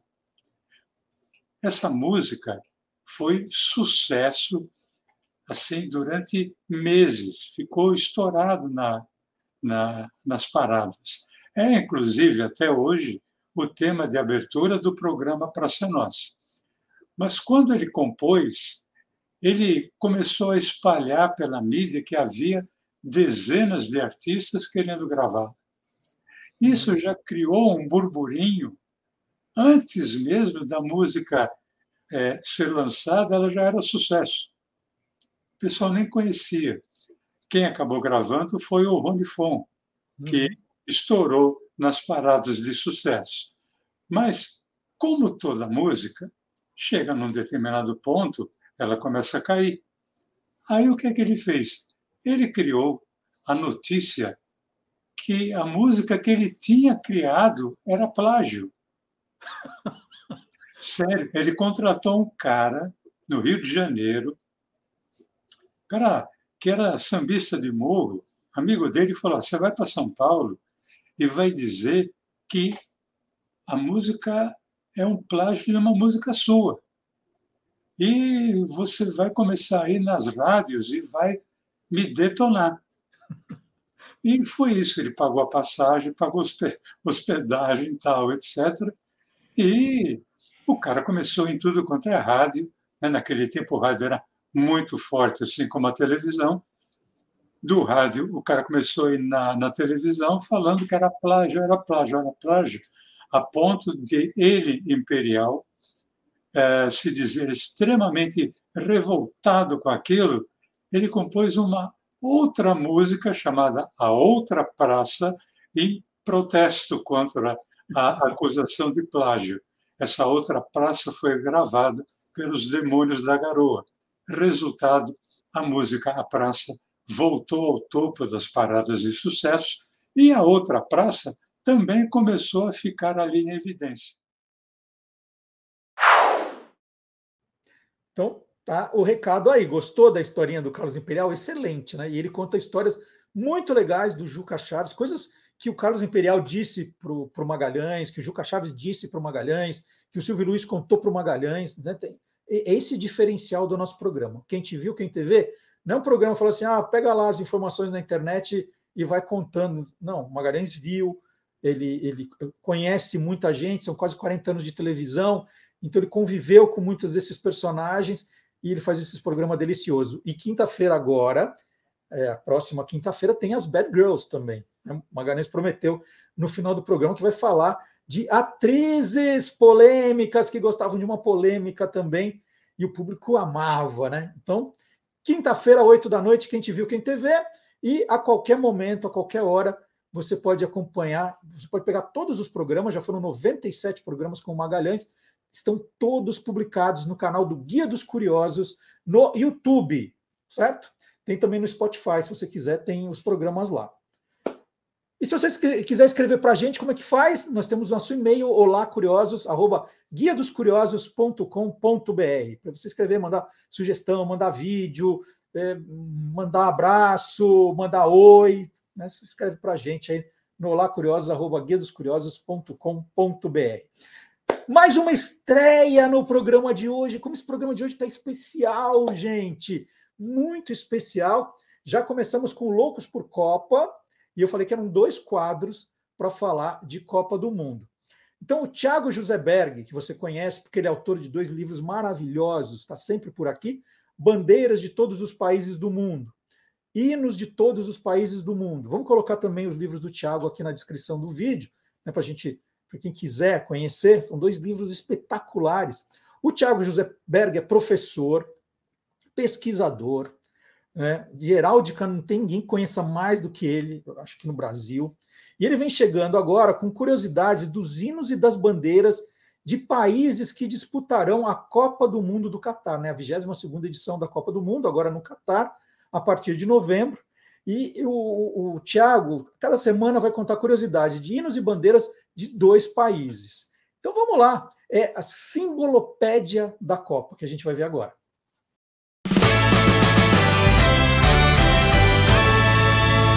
Simbolopédia das Copas. Olá, curiosos! Este ano teremos Copa do Mundo e já começamos com uma seleção que é estreante e uma campeã. O Catar possui a bandeira mais comprida do mundo. Entre as bandeiras nacionais, a proporção é medida em relação à sua altura versus o seu comprimento e a proporção oficial da bandeira do Catar é de 11 por 28 módulos. Isto significa que a bandeira do Catar tem duas vezes e meia o seu comprimento em relação à sua altura. Entre as bandeiras nacionais, os países participantes da Copa do Mundo este ano têm desde a bandeira mais comprida até a bandeira nacional mais curta. Em eventos oficiais, é usado a proporção 2 por 3 para a bandeira do Catar, que é a mais comum entre todas as bandeiras nacionais. Uma outra curiosidade é que a cor oficial da bandeira do Catar é o branco e o castanho avermelhado, e não o marrom como é pensado comumente.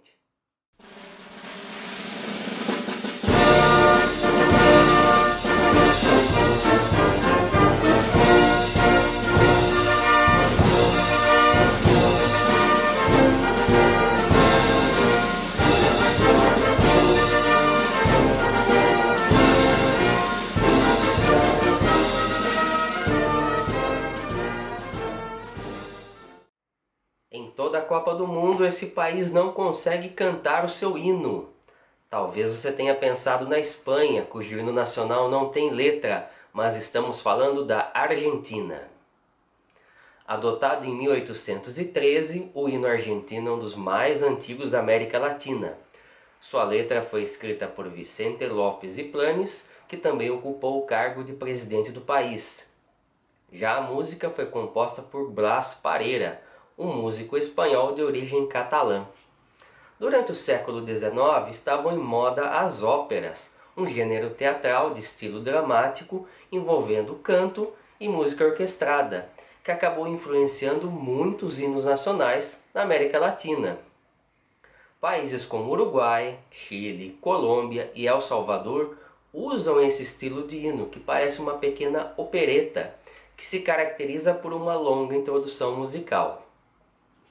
Como as normas da FIFA pedem que a execução dos hinos nacionais antes dos jogos não ultrapasse cerca de 90 segundos e o hino argentino possui uma longa introdução musical que dura cerca de um minuto, geralmente os jogadores argentinos não conseguem iniciar a letra do seu hino nacional.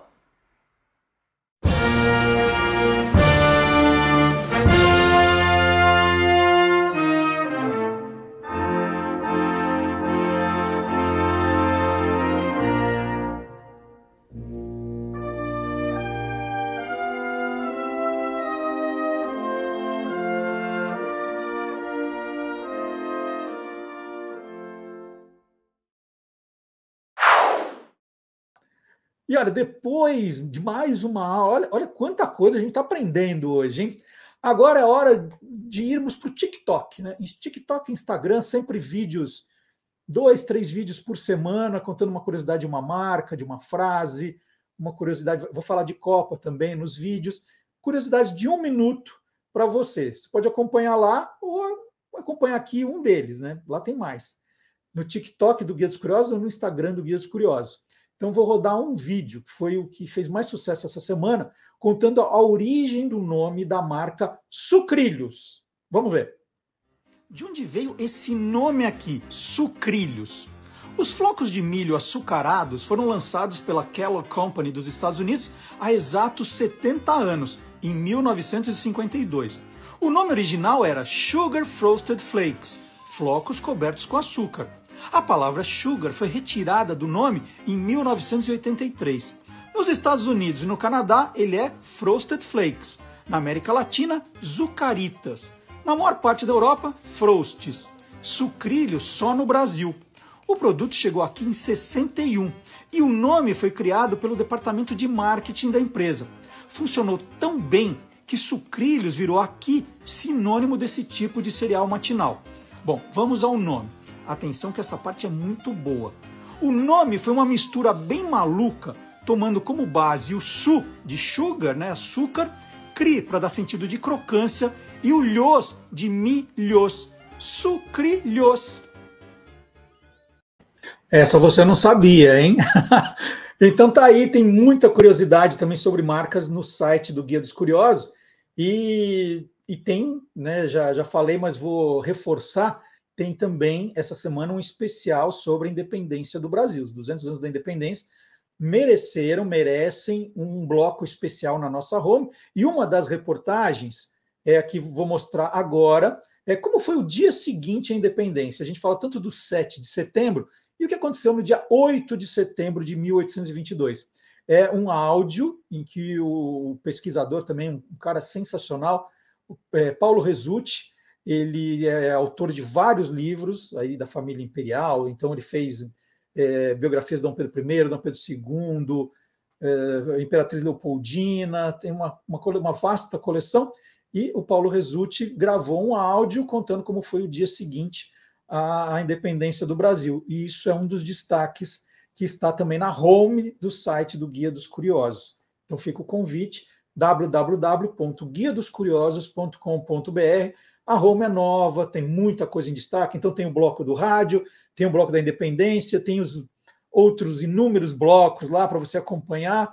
Tem também efemérides, fatos do dia, tem aniversariantes do dia, as mortes do dia, tem tá bem bacana, é bem completo, muita coisa.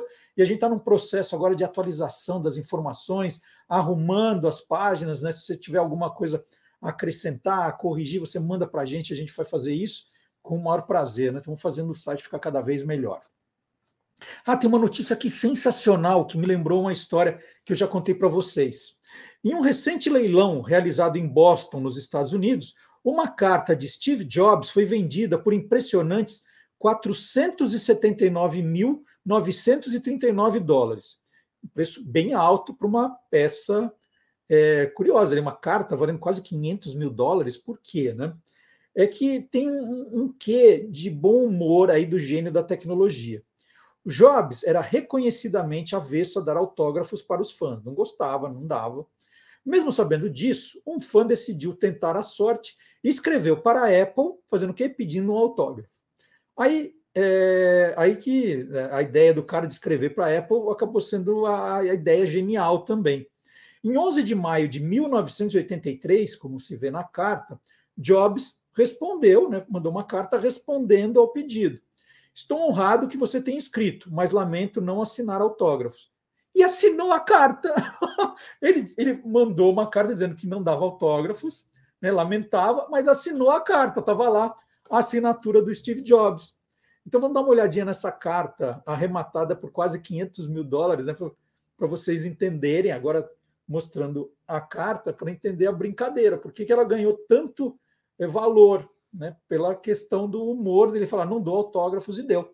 Isso me fez lembrar uma época também de, de criança, nem era adolescente, ainda de criança, que estava colecionando selos e eu queria juntar o maior número, selos do maior número de países.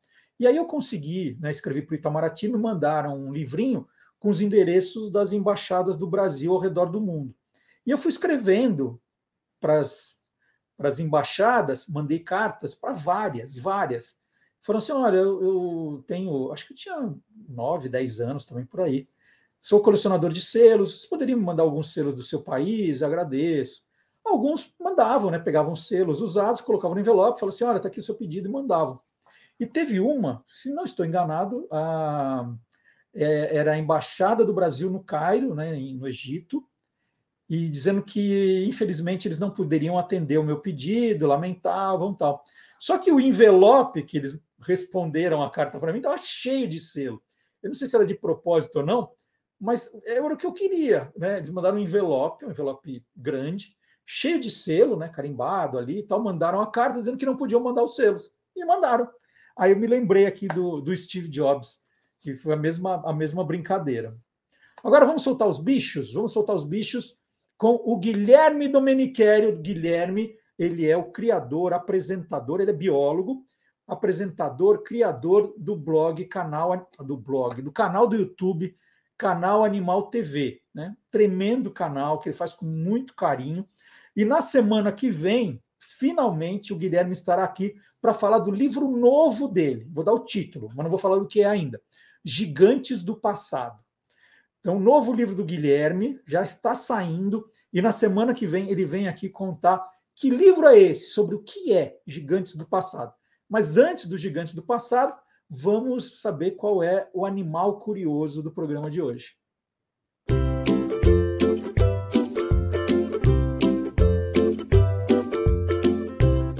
Soltando os bichos, com Guilherme Domenichelli. Você sabia que existem oito espécies diferentes de ursos no mundo todo? Algumas dessas espécies são mais conhecidas, como o urso pardo, o urso preto americano, espécies que vivem na Ásia e talvez a mais famosa, o urso polar. E o panda? Sabia que ele também é uma espécie de urso? Sim, o urso panda faz parte desse grupo, uma família na classificação biológica dos animais chamada Ursidae. Muito bem, os ursos são ótimos caçadores. Capturam peixes, alces, renas e outros animais. Também gostam de frutas, mel e raízes. Mas e o urso panda? É verdade que ele come somente bambus? O urso panda vive somente nas florestas da China e é praticamente vegetariano. Ele adora bambus. Come uma variedade de até 30 tipos diferentes de brotos de bambus. Como essa planta não é muito nutritiva, ele tem que comer bastante para suprir suas necessidades, consumindo até 40 quilos por dia. Ele até pode comer outros alimentos, mas apenas 1% de sua dieta é composta por pequenos animais como insetos e de ovos de aves também. O restante, 99%, é de bambus mesmo.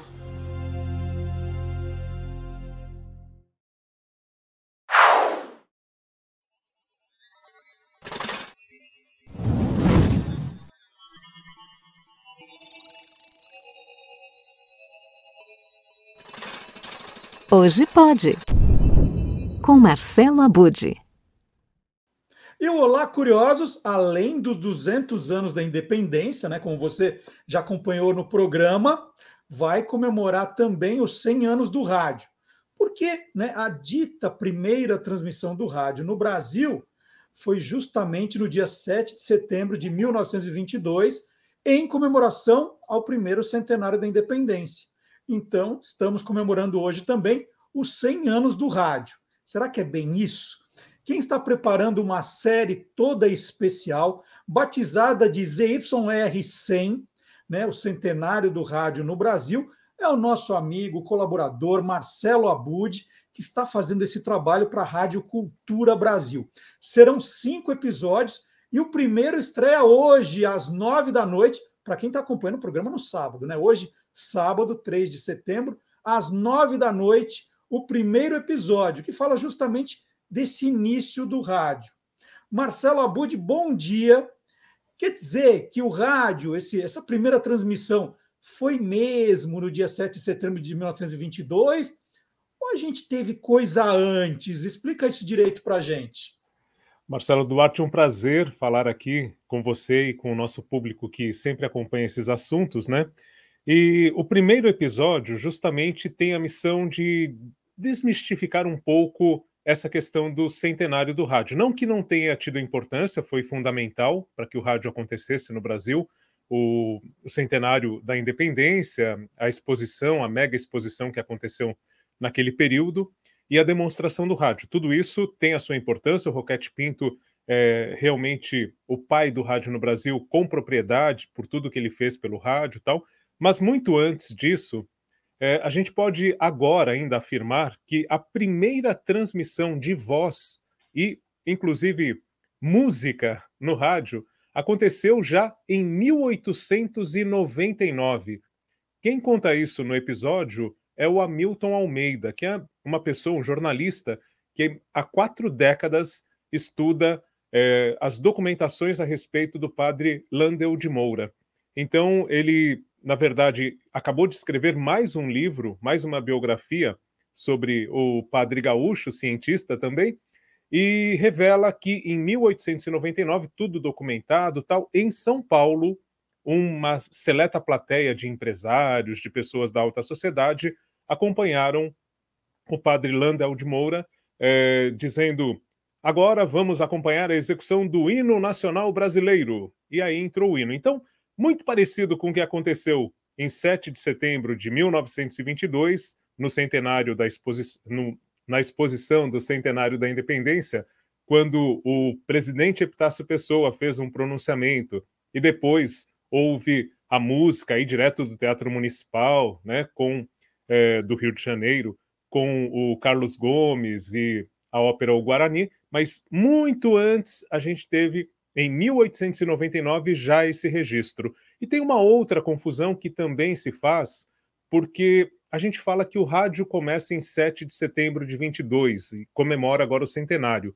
Mas se a gente for pensar como emissora, é, aí se coloca como sendo a Rádio Sociedade do Rio de Janeiro em 20 de abril de 23. E aí é outra confusão, porque já em 1919, e aí quem nos conta isso é o Luiz Arthur Ferrareto, totalmente conhecedor do assunto, professor da, da Universidade Federal do Rio Grande do Sul, pesquisador, e ele nos conta, né, também, tudo documentado, tal, que o Rádio Clube de Pernambuco, a gente já ouve falar disso há muito tempo, mas agora com mais propriedade, é, já transmitia regularmente uma emissora de rádio, né, é, que depois veio a Rádio Sociedade do Rio de Janeiro em 22. E tudo isso tem a ver com o fato do Rio ser a capital federal nessa época, então é por isso que se marca, se crava a história a partir de 7 de setembro de 22. Mas temos os, os pioneiros e os primórdios antes.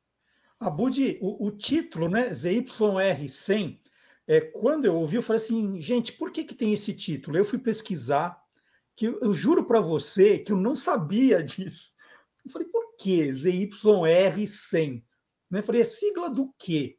Aí eu fui pesquisar e descobri e fiquei maravilhado. Olha, demorei tanto para descobrir isso. Você podia contar o porquê desse título do, do, dessa sua série documental? É, na verdade, os prefixos das emissoras, a gente tem em mente, por exemplo, PRK30, né? No começo lá era PRK, PRK5, PRK30, que se referia às primeiras emissoras de rádio. E depois de um tempo a gente passa a ter como prefixo ZYR, né? Então, ZYR100 é uma menção a esse período quando a gente passa a ter as frequências que são identificadas com essa é, sigla. Eu vou ser bem franco, esse nome surgiu numa, num debate, né, numa conversa com o, o coordenador da Rádio Cultura Brasil, onde a série vai ser exibida, que é o Eduardo Weber. E o que significa exatamente o ZYR, eu não sei. Você pode me contar. Se... É, é, uma, é, uma, é uma convenção internacional para as rádios do Brasil. Né? Então é um código, é, como a gente tem lá os códigos de aeroporto, né? a gente tem esses códigos de internet, o BR, o depend... O ZYR é para falar do Brasil. Então, ZYR é, é como se, con, é, se convencionou que seria o código das rádios brasileiras. E aí você colocou um 100 para virar centenário. Aí eu entendi, falei, gente, que beleza. Agora, agora eu já sei o que é esse ZYR, que eu ficava ouvindo toda hora. ZYR, Z... É, é, é engraçado, sempre tem um porquê, mas a gente precisa só pesquisar.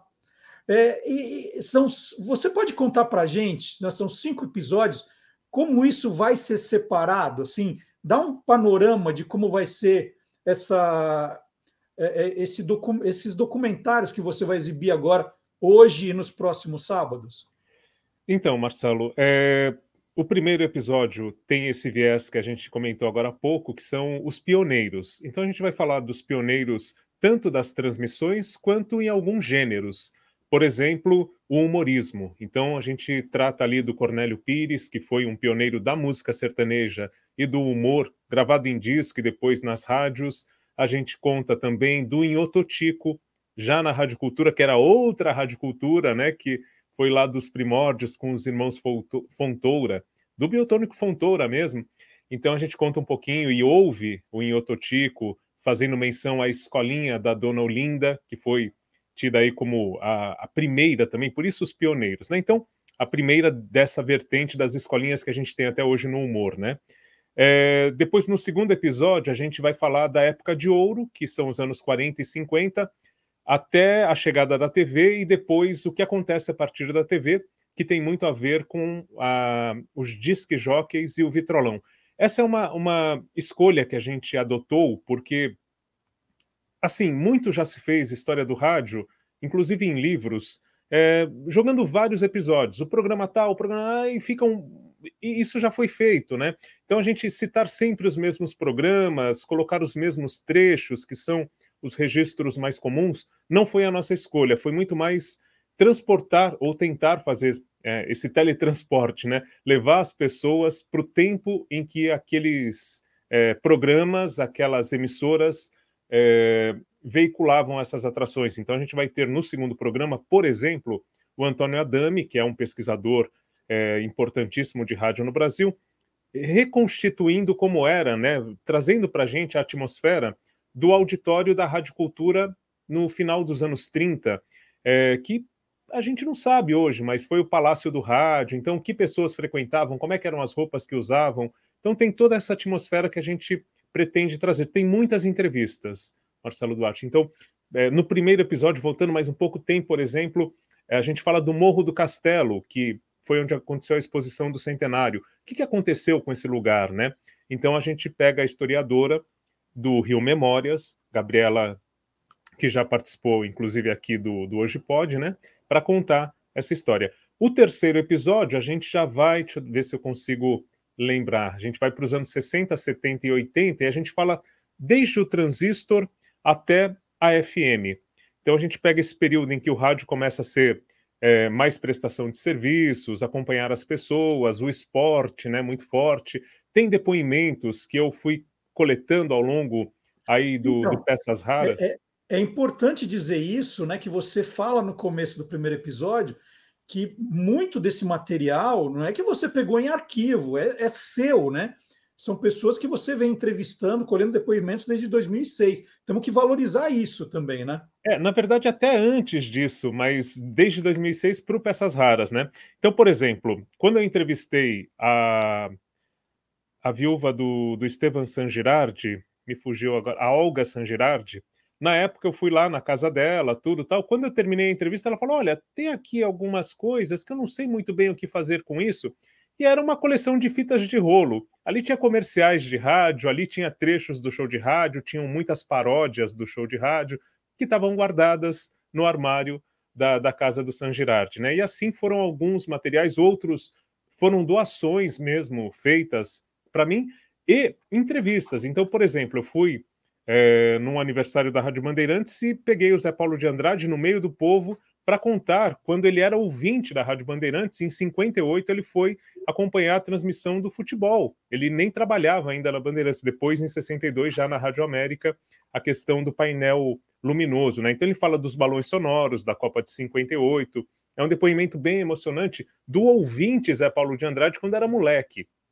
E eu, eu tenho muitos recortes, assim, como a gente trouxe o Mário Fanucchi, por exemplo, no, no programa, né? No Quem Te Viu, Quem Te Vê do, do, da semana passada. É, porque assim, quando eu encontro uma pessoa dessas, se eu tiver com um celular, se eu tiver, sei lá, com um chip na cabeça, eu vou tentar gravar aquela história que eu conheço que é relevante, que eu sempre conto em aula. Então eu procuro esse esse recorte. Não tem uma entrevista gigante do Mário, mas tem esse recorte.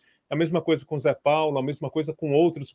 O, o Luiz Aguiar falando dos Brotos Comandam é genial, porque ele, ele reconstitui como era a abertura do programa. Então, ele está conversando ali, como é que era a abertura? Aí chama a atração, faz tudo. É muito, muito por aí. Então tem áudios, o pessoal do Na Geral contando como nasceu, que na verdade nasceu como Estádio 97. Então, os dois programas de esporte e humor que sucederam o show de rádio e que tem origem nessa inspiração né, do Lélio e do Zé Paulo no show de rádio, é, eles têm a mesma raiz, né? Nasceram como Estádio 97, depois o Lélio e o Zé Paulo saíram de lá, foram para Brasil 2000, criaram o Na Geral e aí o Na Geral está até hoje no ar.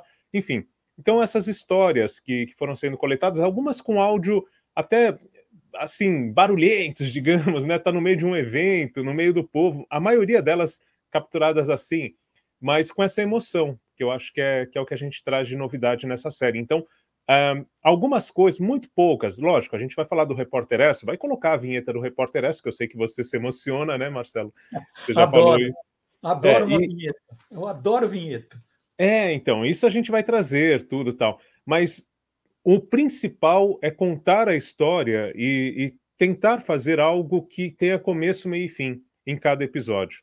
É, chegando no quarto episódio, ah, nós vamos para os anos 90, quando a gente tem futebol e notícia em FM, então a gente vai fazer esse recorte. Aí tem um depoimento do operador de áudio que trabalhava na CBN e na Bandeirantes, ele fazia férias em uma das duas, acho que ele estava fazendo férias na, na CBN e trabalhava na Bandeirantes, e ele conta como foi a, a transmissão simultânea CBN e Bandeirantes do Magre com o, ah, Volney, Volney Silva ou Dávila, enfim, da, da questão da, da, do governo Collor, né, da corrupção, que os dois não se falavam, eh, um estava acusando o outro tal, e aí houve uma cadeia das duas rádios, o pool da CBN com a Bandeirantes, e esse operador conta como é que ele fez, porque ele saiu de uma das rádios, sabia que o Volney ia estar na CBN, chegou na Bandeirantes, viu que o Magre estaria lá, aí ele chegou para o Zé Paulo e falou, poxa Zé, será que não vale é, fazer uma ponte? Vamos tentar, tal.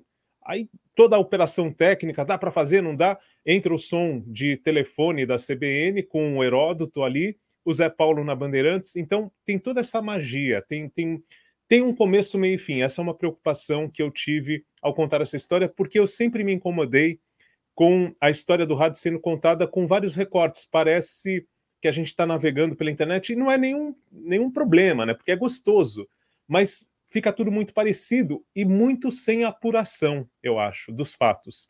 Né? A gente chega e conta, ah, começou assim, nesse lugar, nessa data e pronto. E aí a gente traz um pouco outros lados dessa história. E quando chega no último episódio, que tem a participação de um xará meu, é, nós vamos falar, eu, eu, chamo de o futuro centenário. Então, eu estou pegando, por exemplo, o podcast hoje, alguns é, criadores de conteúdo vivem dos apoios, vivem é, do financiamento do próprio público. Né? Então, isso lembra muito o rádio dos anos 20, há 100 anos, o Rádio Clube, a Rádio Sociedade, que era mantida pelos sócios fundadores que pagavam uma mensalidade e compravam equipamentos e tudo era fornecido dessa forma.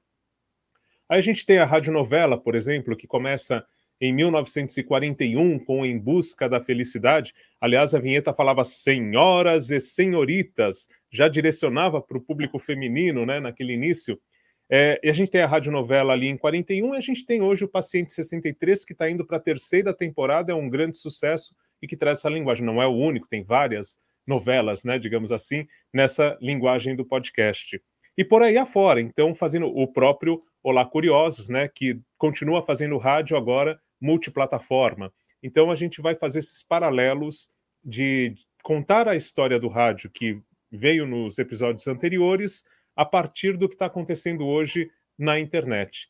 É, mais uma curiosidade: as vinhetas. É, quando eu são vinhetas simples, não tem porque hoje no rádio está até muito inspirado no podcast. Você fala o nome do programa, a assinatura. É importante o centenário do Rádio do Brasil na, na assinatura para que as pessoas entendam os YR100, né? Senão fica muito enigmático. Mas é, o Weber gravou lá na Rádio Cultura com quatro locutores diferentes.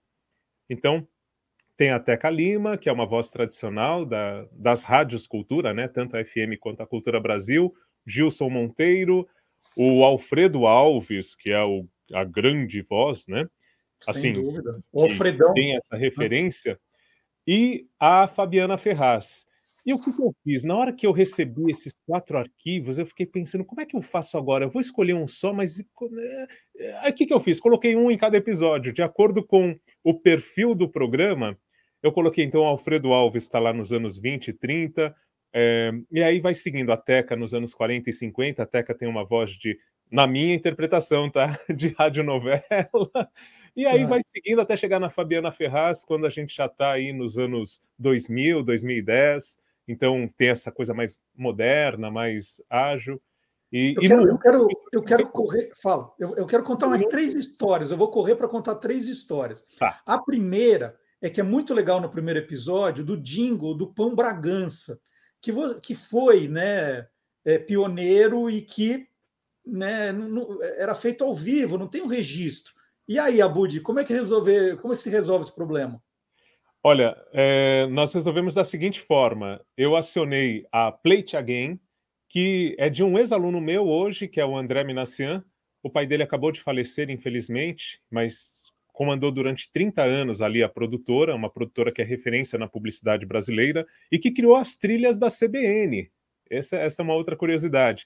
Mas eu falei para o André, André, estou com uma ideia aqui, não sei se dá certo, mas tem um registro, né, cantarolando o primeiro jingle, mas não existe nenhuma gravação, nenhum acompanhamento musical, porque isso era feito ao vivo. Será que a gente consegue fazer? Não tenho grana, mas se você topar brincar. Aí ele chamou o Caio Zan, que é o produtor, um dos produtores musicais lá da Play It Again, e nós criamos uma nova versão para esse, uma nova versão, não uma nova versão, na verdade um arranjo musical para esse jingle com a versão original, porque existe o próprio Nassara cantando, então a gente sabe como era essa condução da música, né, digamos assim, que é um fado para se associar à, à colônia portuguesa que produzia os melhores pães, pão Bragança. Então tem o fado e ao mesmo tempo uma marchinha de carnaval, porque o Nassara era compositor de marchinhas carnavalescas, né? E esse primeiro jingle, então, que entrou no programa Casé em 1932, ele vem nessa reconstituição, como a gente fazia no Interferência, né, Marcelo? E, e tem essa preciosidade lá no programa. Já no primeiro. Segunda, segunda história. Essa série que vai estrear hoje, gente, ZYR100, na Rádio Cultura Brasil, hoje, nove da noite, hoje, sábado, 3 de setembro. Ela, na verdade, é um, um projeto seu de 30 anos, né, Abud? Que, tava, que, que você criou essa ideia há 30 anos. O que, que aconteceu há 30 anos que essa ideia não foi ao ar? Bom, eu gosto de rádio, já, isso eu já contei várias vezes, desde que nasci, vem do berço, minha mãe colocava um radinho de pilha no berço e tal.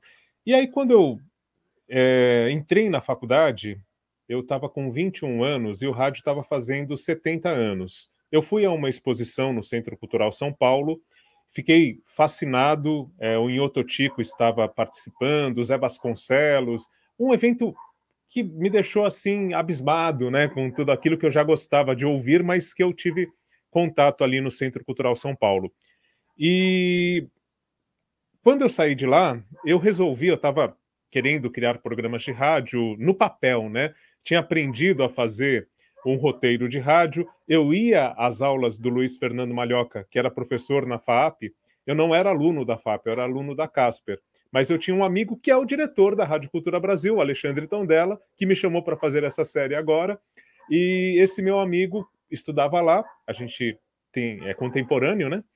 E aí eu assistia às aulas do Malhoca e fazia ali as locuções, queria sempre ir para o microfone. Muito tímido, não conseguia falar com o Malhoca, eu, eu colocava ali o Malhoca, tinha participado da Rádio Cidade, que foi a rádio que me inspirou e tal.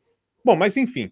Aí eu fui para casa, criei um roteiro de um programa chamado Frequência, o rádio em sua melhor sintonia.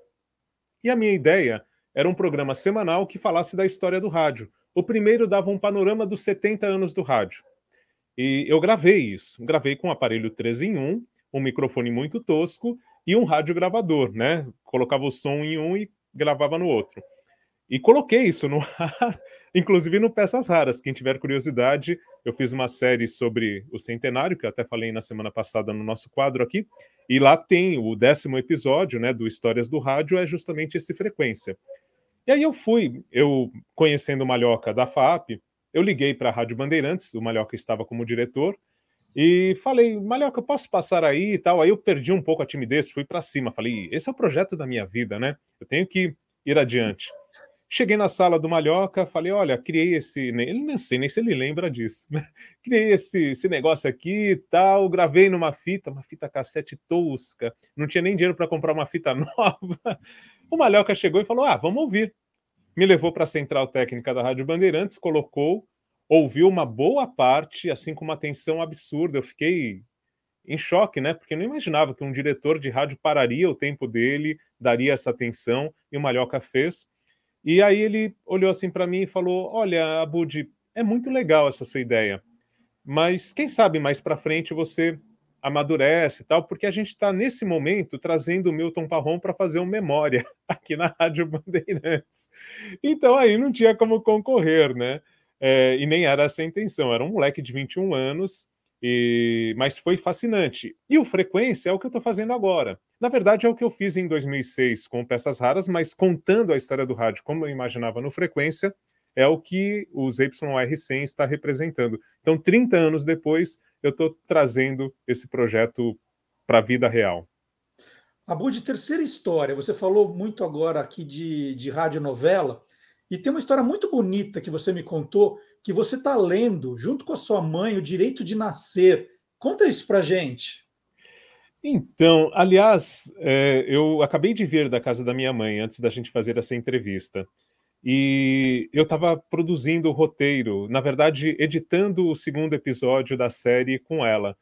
E foi muito divertido, porque eu cheguei numa história que até contei já aqui, que é do Francisco Alves, no Incrível, Fantástico, Extraordinário, e que quando Francisco Alves morreu, uma semana antes, em vez de ele falar é, até a próxima semana, ele teria dito até a próxima semana, se Deus quiser. E aí aconteceu o um acidente de carro, ele não voltou na semana seguinte. E quando foram fazer a homenagem, o almirante pegou ali, viu uma pilha de discos para pegar um disco do Francisco Alves e o primeiro que estava em cima ali naquela pilha era Adeus, Cinco Letras que Choram, era a música. Aí eu falei, mãe, você lembra dessa música? Ela começa a cantar a música, ela canta todas as músicas. A Ângela Maria, Fósforo Queima, ela canta a música. Eu fiquei impressionado. Falei, próxima investida vai ser comprar um karaokê, oficializar isso, que minha mãe canta todas as músicas. Minha mãe vai fazer 88 anos agora, dia 7 de setembro. Olha. Ela está com o rádio também, né? A independência e o rádio no DNA. E aí, é, eu num certo momento, sendo bem sincero, antes da pandemia ainda, eu estava achando que minha mãe estava se apagando. E, assim, eu ia ali, ficava um pouquinho, minha irmã mora com ela, não dava tanta atenção assim. E aí eu lembrei que tinha aqui a coleção inteira, né, do Direito de Nascer. E resolvi brincar, levar um desses livros e começar a ler, mas brincando, assim, fazendo comercial que tinha, que tem nessa revista, né, a revista radioteatro lá de 1951 e tal. E quando eu vi os olhos da minha mãe brilharem, ela contar as histórias, falar do Albertinho Limonta, da mamãe Dolores, eu falei, eu vou contar essa história de novo, eu vou, vou fazer a radionovela para minha mãe e para minha irmã, né? A minha plateia. Então, diariamente, inclusive sábado e domingo, raramente eu não vou, eu pego, saio aqui de casa, dá meia hora a pé, vou ali, leio um capítulo, é, às vezes minha mãe está mais atenta, às vezes está mais dispersa, mas minha mãe mudou, Marcelo. Ela ela está assim com uma alegria, ela está com é, é, muito emocionante.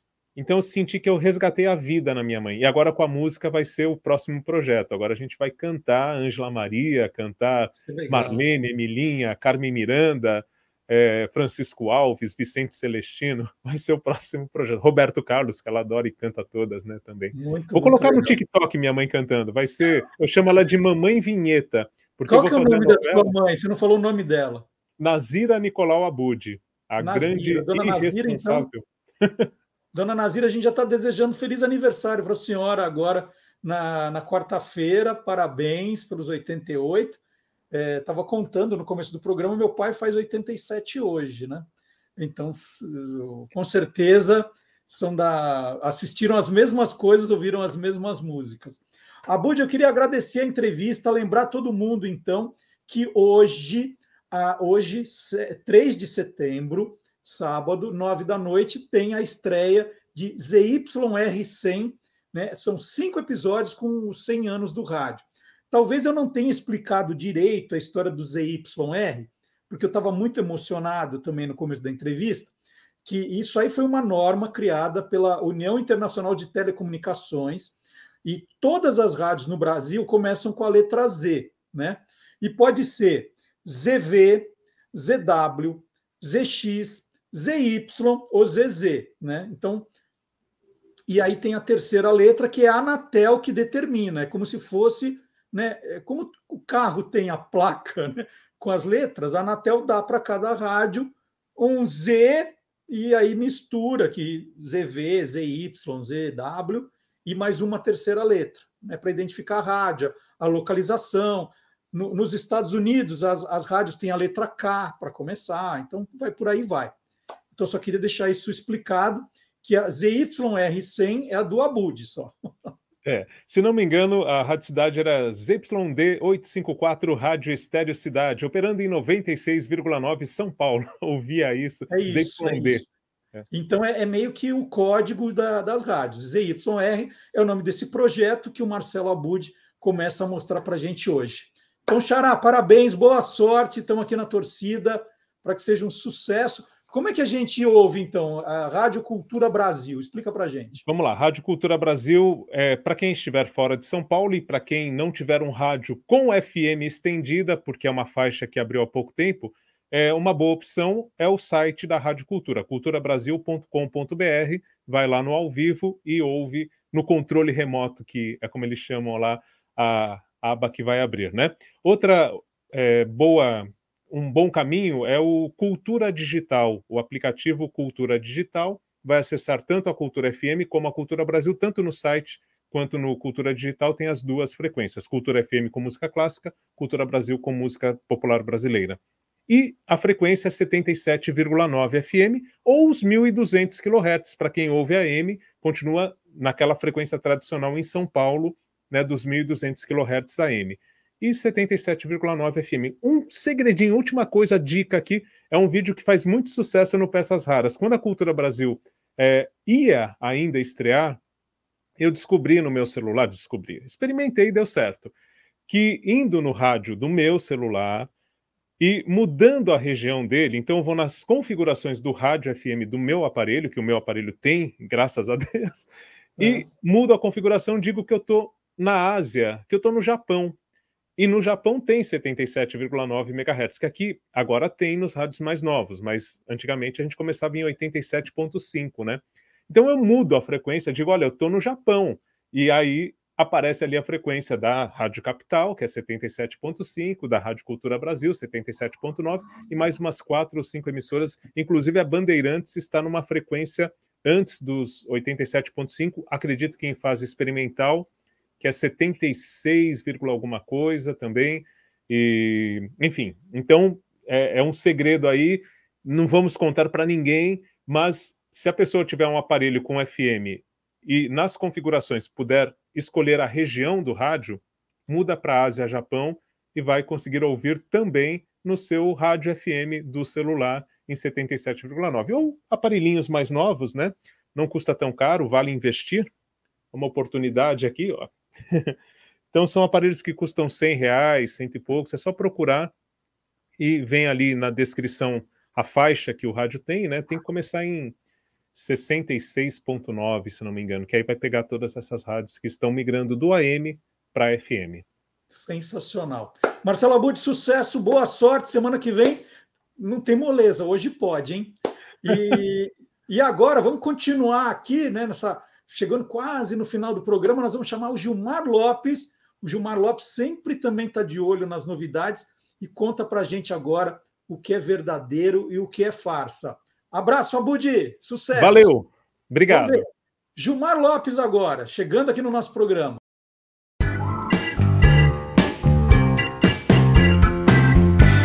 Verdadeiro ou farsa?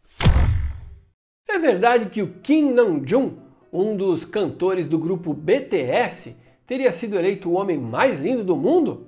Pois então, essa história apareceu nas redes sociais há poucos dias e também foi bastante compartilhada em vários sites e blogs. De acordo com o texto, esse cantor sul-coreano que faz parte do grupo BTS teria sido eleito o homem mais lindo do mundo por um site chamado TC Kendall e ficou na frente até do Henry Cavill, que ficou em segundo lugar. E é claro que um montão de gente entrou em contato querendo saber: será que essa história é real, hein? Será que isso é verdadeiro ou farsa? É farsa!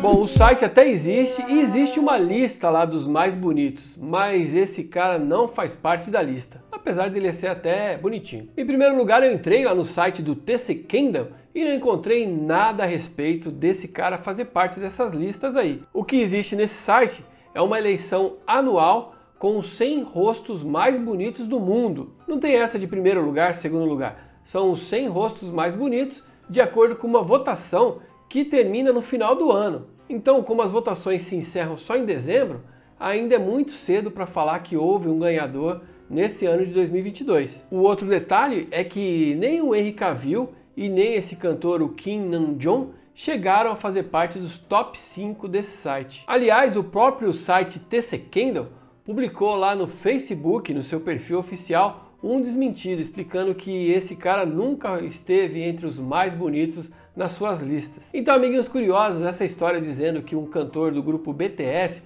o sul-coreano Kim Namjoon, teria sido eleito o homem mais bonito do mundo é farsa. Até porque todo mundo sabe que o homem mais bonito do mundo sou eu, né? Quê? Não? Sou eu!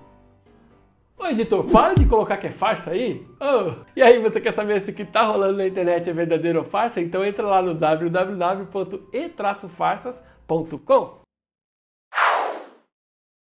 Estamos chegando ao final do programa. Que programa enorme hoje, hein?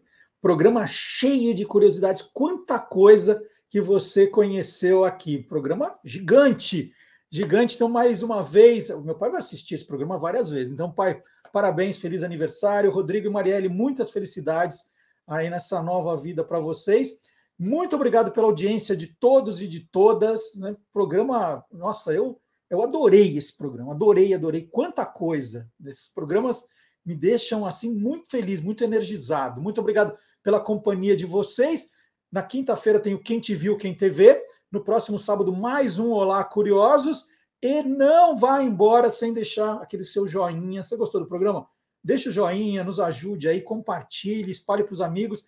Vamos conseguir a nossa meta, em 10 mil seguidores no YouTube até o final do ano. Um pouquinho menos de mil, mas vamos, vamos chegar lá. Você tem que trazer gente, avisar, compartilhar, né? Não pode ser só aí um, um espectador passivo. Vamos lá, chama o pessoal, espalha, espalha para todo mundo. Alguma coisa nesse programa de hoje, alguém que você conhece ia gostar, não é? Alguma coisa. Olha quantas atrações no programa de hoje. Até sábado que vem, gente. Tchau.